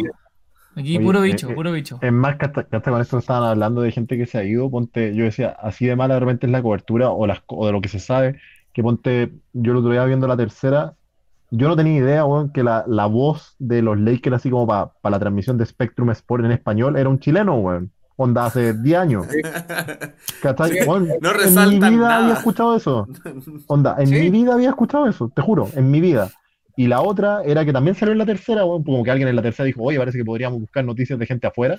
Eh, Exacto. era que hay un cabro dirigiendo así como, no sé qué división o algo, pero hay un cabro chileno dirigiendo en Alemania. En Alemania. Que, así sa- es. que- Pero que tampoco salió así como... Y bueno, y para mí fue como, loco, en la vida, así como sabía. ¿Cachai? Onda, Sí, pasa. Así Eso- que también de, de repente Sí, también sí. no- no- eso es lo que te decía también de como de, de repente del marketing y todo, bueno, no hay ninguna cobertura para cosas que, que podrían No. llamar la atención, o sea, bueno, más allá que ponte lo de los Lakers sea un relator, igual tenía un tipo chileno relatando los Lakers, ¿cachai? Sí, Onda, weón, como ¿cachai? No sé, invítalo a un programa, weón, hácete unas videollamadas con él, ¿cachai? Y de repente, cuñas. sí, porque- Eh, no, no, y aparte, weón, pero si con- con- contaba que compartía con Coyo, se tenía fotos con Coyo así como en el avión y todo, ¿cachai? O sea, Cacha. Tenéis para sacar material de sobra, ¿cachai? Sí, nada. Y nadie lo conoce. Y nadie pero lo aparte de, weón. pero eso, eso, eh, de hecho, Sí. que Ni la mamá sabía que, que hablaba los partidos. Ah, Ni la mamá. ¿Y qué hace hijo? No, mi hijo hace unas weas de básquet. Hace algo en No, internet. no, no. hace algo en qué internet. falta de respeto, qué falta de respeto. Dando el aviso, en este caso, dando el aviso, eh, nosotros también, yo sigo harto a, a un, era un chileno también Ajá. que está trabajando en, el, la, en parte de Utah, que lo pueden seguir, Utah Basketball Academy, algo así, el audio. lo ayuda efectivamente también a los Escuchamos. chicos para que... ¿Escucháis? ¿Sí? Yo sí. Gastón parece que se cayó. No, si Gastón está ahí. Bueno, el tema está Ah, que ¿está? Ahí Gastón. Instagram, ¿Dónde eh, profe lo ayuda obviamente y lo, lo- y les da la posibilidad también al tema de beca y ver, ver la posibilidad de beca, ¿no? lo recluta y le entrega la beca al tiro, si ven la Claro. posibilidad, lo guía más o menos en que a lo mejor en algún college que puedan estudiar allá, pero la edad obviamente más o menos son tre- de 12 en adelante y bueno, parte fundamental que a los 12 eh, el chico, el alumno, la chica en este caso tiene que saber inglés, que es parte fundamental. Oye, ya, para ir cerrando el día, cerramos con NBA. Vol- Digan, retomemos un poquito de ¿Quién va a ganar NBA. la NBA? pues? Podemos ¿Quién especular. la NBA? Especulemos un poquito del último partido, del, del, del séptimo partido que se viene. Tenemos un ¿Quién comentario ahí que dice, ¿y el NBA? Ojo. Claro, y- Sí, por eso, ya retomemos. Para cerrar Un ya. comentario que Para el cerrar en las dos horas. Oye, eh, Gastón ¿Quién está es? como con fallas técnicas, ¿no? Del, parece, parece que se nos cayó. Oh, se fue. Se fue negro. Bueno, para ir cerrando un poquito, el tema de Boston con... Boston, hay juego 7. Hay juego 7. Hay juego 7. Juego siete. Así que... Ganó Toronto. Ganó Toronto, hay juego 7. ¿Quién lo Ra- diría? Ra- Toronto Raptor. Queda un partido. ¿Quién lo diría? Un partido y... Pasado mañana. Pasado mañana el viernes. Pasado mañana el ¿Quién será el partido. ganador? Eh, yo le tengo fe a Boston por el tipo de juego, pero... Porque... Tú, Diego, ¿quién, quién va a ganar? ¿Quién va a ganar? Yo creo que Nick Nurse y su capacidad de coaching aparecerá y tendrá más peso que lo que puede hacer mm, Brad Stevens, la verdad. Creo que Raptors Ra- en 7. Le tengo Raptors fe a los Raptors. Raptors en 7. Tenemos final Miami Raptors. Esa es mi, mi ¿Y perspectiva. y tú, Gastón? ¿Volviste, Gastón, o no? Oye, Sí, se me había ido el audio, por eso me salí. No, pero ahí se te ok. escucha bien. Volvimos a la Estamos de NBA. Gastón, Yo creo- volvimos a la NBA. Sí, no, sí, que partido sí,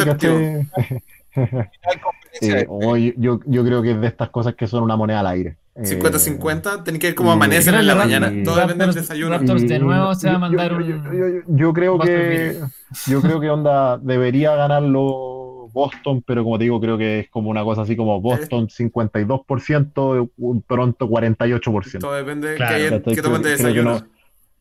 Es más, ponte, pa- pasó algo parecido con el, con el, ¿cómo se llama? Con el Houston Rockets, Houston, Oklahoma, sí. Oklahoma, ¿cachai? Que tú decías ahí, ya, juego Boston probablemente, pero es 52-48 y bueno, no sé, se definió en las últimas tres posesiones y así. Ok. Mm. ¿Y conferencia oeste? Eh, Yo Lakers. creo que Lakers. eh, Lakers. Yo creo que ponte ahí, para mí es, es, es- es difícil, eh, no sé. Incluso ponte ahora el partido Denver con Clippers se había puesto súper peleado. Estaba Sí. Denver como a un punto hace un rato. Sí, de- Pero- Denver, no hemos, no Denver. hablado de Denver. Pero, pero ponte, yo creo que, yendo como al, al tema de eso sí, eh, yo creo que un Lakers Clippers. eh, Es claro. eh, Es lo- es lo creo que es todos una, cre- queremos. cre- cre- creo que es una serie, weón, que. I- Icónica, Depende, icónica. Eh, eh, lo único que creo de ahí es que bueno, el que gane sale campeón, pero no sé realmente como para dónde se podría inclinar. Creo que tenía mucho más confianza en Lakers, eh, los Lakers del final de la temporada regular, antes de la pandemia, con Bradley en el equipo y con el nivel que tenían ahí en los dos lados. Creo que ahora, como dije antes, el lado ofensivo me hace dudar harto, más allá de lo bueno que, de los extraordinarios que pueden llegar a ser en defensa, eh, el lado ofensivo me hace dudar un poco porque todavía no tengo claro quién es ese tercer, cuarto jugador confiable, no que va a aparecer en uno o dos partidos de la serie, sino que va a aparecer en cuatro, cinco, seis partidos, ¿cachai? Y quizás no es que el tipo te tenga que dar 20, pero ese que te da 12, ¿cachai? Y otro más que te da 10, y creo que esos Como Lakers cruise control. eh, Ah, se, le, se- le complica más que a Clippers. Entonces, creo que eso sí, ponte, probablemente, probable- probablemente Las Vegas y todo el mundo va a tener a los Clippers favoritos para esa serie y creo que es lo razonable. No, no creo que los Lakers deberían, no creo que los Lakers deberían ser los favoritos, más allá que uno crea que puedan ganar, no deberían ser los favoritos en esa serie. Oh. Lakers campeón. ahora, ¿verdad? Lakers campeón. Lakers campeón. Lakers campeón. Se acabó. Estamos entre Lakers y Clippers. Un paréntesis, eh, había leído, no sé si ustedes también lo leyeron o no, que por qué en la, pareja, en, en la, en la camiseta de, de los Clippers no aparece como Los Ángeles, o aparece Los Ángeles, o aparece otro nombre. Había Tiene uno que dice ahí. Los. Ángeles. Eh, la camiseta está blanca con negro, dice Los Ángeles. Como Sí. que parece el San Andreas. Algo, La blanca que ah, tiene- Sí, cuello como con letras de tiene- GTA. Si tiene negro, Sí. rojo, azul, negro. Y si dice Los Ángeles, una blanca. Ya. Pensaba que Eh, los es que, es que ponte, es que ponte, Ángeles. también algo, a- a- algo leí, pero parece que debe haber sido un entrenamiento, no sé, o algo pasó, porque sé que también algo leí como lo que está diciendo Luis, de que algo se había hablado así como que a una camiseta en particular la habían sacado en Los Ángeles o algo así. Yo creo que algo así leí. Quizá era alguna indumentaria que se vio por ahí o algo así, pero también algo había leído, de que, Sí. No sé. ¿ah? porque andaban, andaban tirando la talla como que el único equipo de Los Ángeles eran los Lakers, una cosa así, y eran Siempre base a esta camiseta porque- extraña. No, pero eran base a esta camiseta, eran colados. base a esta camiseta que, que se había visto o algo. Sí, porque Clippers tienen la azul, la blanca, ambas dicen Clippers. No sé si fue esta temporada o la temporada pasada que jugaron con una de los Braves, que era el equipo cuando era cuando eran los Buffalo Braves, tiempo de la ABA y la CBA, entonces no sé si hace mucho tiempo más, y la otra es esta que dice Los Ángeles. Creo que el- también tienen otra que dice LA solamente, una que es azul también, pero esa no la usan nunca. No, muy poquito. Oye, Esa no la usan Oye, nunca. eh, estuvo buenísimo. vamos cerrando el día de hoy. Lake- Lakers campeón. El verdadero, Si el gana, verda- el verdadero si pronóstico. Toronto gana, si Toronto gana, si algo- si Toronto gana el viernes, sale campeón. Sí. Si hay algo que nuestros espectadores deberían considerar es que Lakers sale campeón. Estas son las cosas con las cuales cuando salen para la casa tienen que guardarla y decir, esto es verdad. Lakers sale Oye, campeón, ahora, Luka Doncic va a ser MVP. Luka Doncic va a ser MVP y va a ser campeón de aquí a cinco años. Si Toronto gana el pregunta, viernes, pregunta, pregunta. gana la liga. Que, están bien, pregunta, que ya están bien marcados, ya, ya sabemos más o menos los jugadores, más o menos favoritos y todo. Eh, ¿Tienen alguna camiseta de la NBA ustedes o no? ¿Con- Sí, ¿Colecciona la alguna? camiseta LeBron James campeón. Una. Yo tengo la de LeBron James pre- de Miami. buena pregunticia original. Oh. Una pregunticia original. Yo, yo, eh, oye, yo, te- yo, yo tengo varias y he regalado un par incluso con la vida, Oh. pero ponte tenía, eh, tenía eh, la morada de los Caps de LeBron. Eh, puta, tengo como dos de Wade, eh, como una de Lillard. Tengo dos de Milos Teodosic en Clipper. Qué notable. Eso, Eh. Esos fan de verdad, porque tiene una camiseta de los Clippers y de Teodosic es como. Eh, De verdad, ¿qué hay, fanatismo real. Puta, y tengo un par más y alguna vez me quise comprar un par que, que al final no pudimos encargar ni nada, pero ponte algún momento quería la de Jamal Murray de los Nuggets, pero cuando era el segundo año de Murray, no ahora que Murray es mega estrella, sino que lo quería en esos años, ponte, me iba a pedir la de Jokic y un amigo se pidió la de Jokic, así que al final no me la pedí porque fue como vamos a andar con la misma camiseta. Eh, Está bien, por pero hermano, no, yo en, general, yo en general tengo varias y me he querido comprar más incluso de las que tengo. onda. Pero en general de repente me compro así como de no tan la, la mega estrella o de un jugador que yo creo Como, que después la va a como romper. haciendo ponte- la apuesta de inicio. Bueno, cu- cuando pedimos la de Jokic, la pedimos después de la primera temporada. Onda, cuando, la primera temporada rookie de Jokic. Ahí te pidió la camiseta de Jokic. Onda, tú andabas con una camiseta de Jokic en la calle y nadie tenía idea quién, quién era. Así, ¿Quién era? Era. Sí. Así que Bueno. esa es como mi historia con las camisetas. Pero lo más raro que debo tener, claro, son, la- son las dos desde Odosic que tengo en los Clippers. Esa, esa camiseta realmente no la tiene nadie. Porque vamos a, a mentirnos. O sea, yo creo que los Clippers. Vendió dos eh, camisetas del jugador, las tiene el Gastón. Clippers tiene camisetas- marketing realmente. Sí, Clippers sí, tiene de- mal eh, marketing. No le voy a ganar a no los sé, de. Tema de de- branding en algún momento, alguna camiseta del Tom Brand en algún momento y Lamar Odom cuando pasó también por los. Imagínate. Ah, ya. Qué notable la Marodo. Notable. Sí, notable hasta que se metió con las Kardashian y ya sería, después se fue a. Se perdió. Se perdió ahí. Bueno, verdad. ¿cómo, cómo Devin Booker? Está ahí con una Kardashian 8-0. Oye, eso podríamos hablar un tema ahí. Kyle. Kuzma, Kyle Kuzma también con una Kardashian. Kardashian y la ahí en, NBA. en, en Kardashian. NBA. Tristan Griffin Thompson ahí se se botó. Thompson igual. Tristan Thompson patas negras por sí, Patas negras. Sí, las, las ¿Está en Kardashian NBA? las trae. Se las Es más, trae. Eso, eso que están mencionando ustedes, ponte el. Para que cachéis donde parte todo esto de los Kardashian con la NBA. Kim se casa con un loco que jugaba en los Washington Wizards, un europeo, que no jugaba ni con tierra, que era más malo que la cresta. Ese es como el primer acercamiento de ellas con la Sí. NBA, pues, weón. Onda. Este. Eh, si no me equivoco, se llamaba Chris Algo, el jugador. Eso fue, mm, estoy malo, ¿no? Eso fue como el 2014, 2013. No, antes. Fue hace antes, harto tiempo. Antes. 2011 puede ser.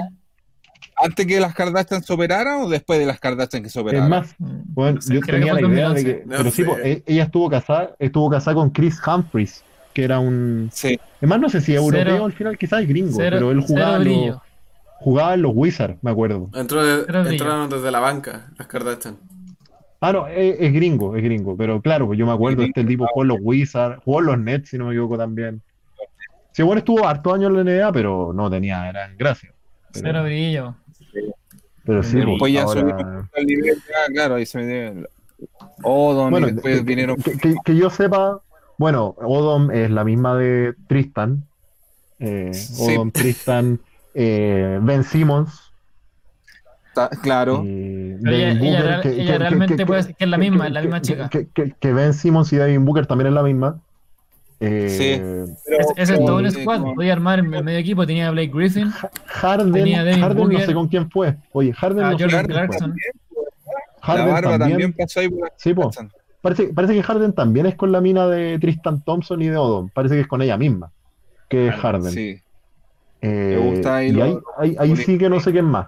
No sé quién más. Oye, ojo, Pero ojo, pasamos a- sí, ojo con algunos también solteros también de semi-pro. Puede que las Kardashian pongan el están rondeando, nos están rondeando. Después van a llegar acá. Vamos a omitir Ya, ya. comentarios nomás. Solo, solo omitiremos comentarios. redes sociales. Solo vamos a omitir Ya, comentarios. vamos, a- vamos cerrando el capítulo del día de hoy. Yo creo ya. Programa de larga duración. Hablamos hasta de las Oye, sí. no. Oye, es más, Hasta es que esto ya ha pasado, ha, pasado, ha pasado dos horas. Yo ya. tengo Sí. dos horas, horas. cuatro minutos. De las canchas del Sí. sur. también. Así que vamos a, vamos a empezar a despedir ¿Cuándo el programa. Ah, Vamos a empezar a despedir el programa del día de hoy. Vamos a agradecer a las que participaron el día de hoy, que nos acompañaron, los grandes invitados que tuvimos, a Don Pa y al Sí. Gastón, hablando sobre la NBA. Gracias a la gente, La pasamos muy, gracias a la gente que nos comentó Ah, también. es Krusty. nos- la pasamos muy bien, nos divertimos, hablamos también un poco de la Liga Nacional, nos desviamos un poco en el tema, pero súper bien. Bueno, aporte, Muy grandes bueno. comentarios, buena, muy buena analítica de, de la NBA. invitado. Así que Yo a- muy bueno. agradecer, chiquillos, la invitación, agradecer a la gente que, que lo vio, eh, y también porque es una instancia al final para que uno hable de lo que uno le gusta y de repente irse en estas bolas largas de, de cosas que uno de repente analiza solo o conversa con un amigo, dos amigos, y de repente tener una plataforma para hablar todo esto en mayor profundidad y con gente que también se maneja en el tema, encuentro pero muy, muy entretenido, así que le agradezco, igual que la vez anterior, demasiado la, la invitación. Así que si quieres Disfruté mucho esta si experiencia. aprovechar a pasar tu podcast en Spotify for the win.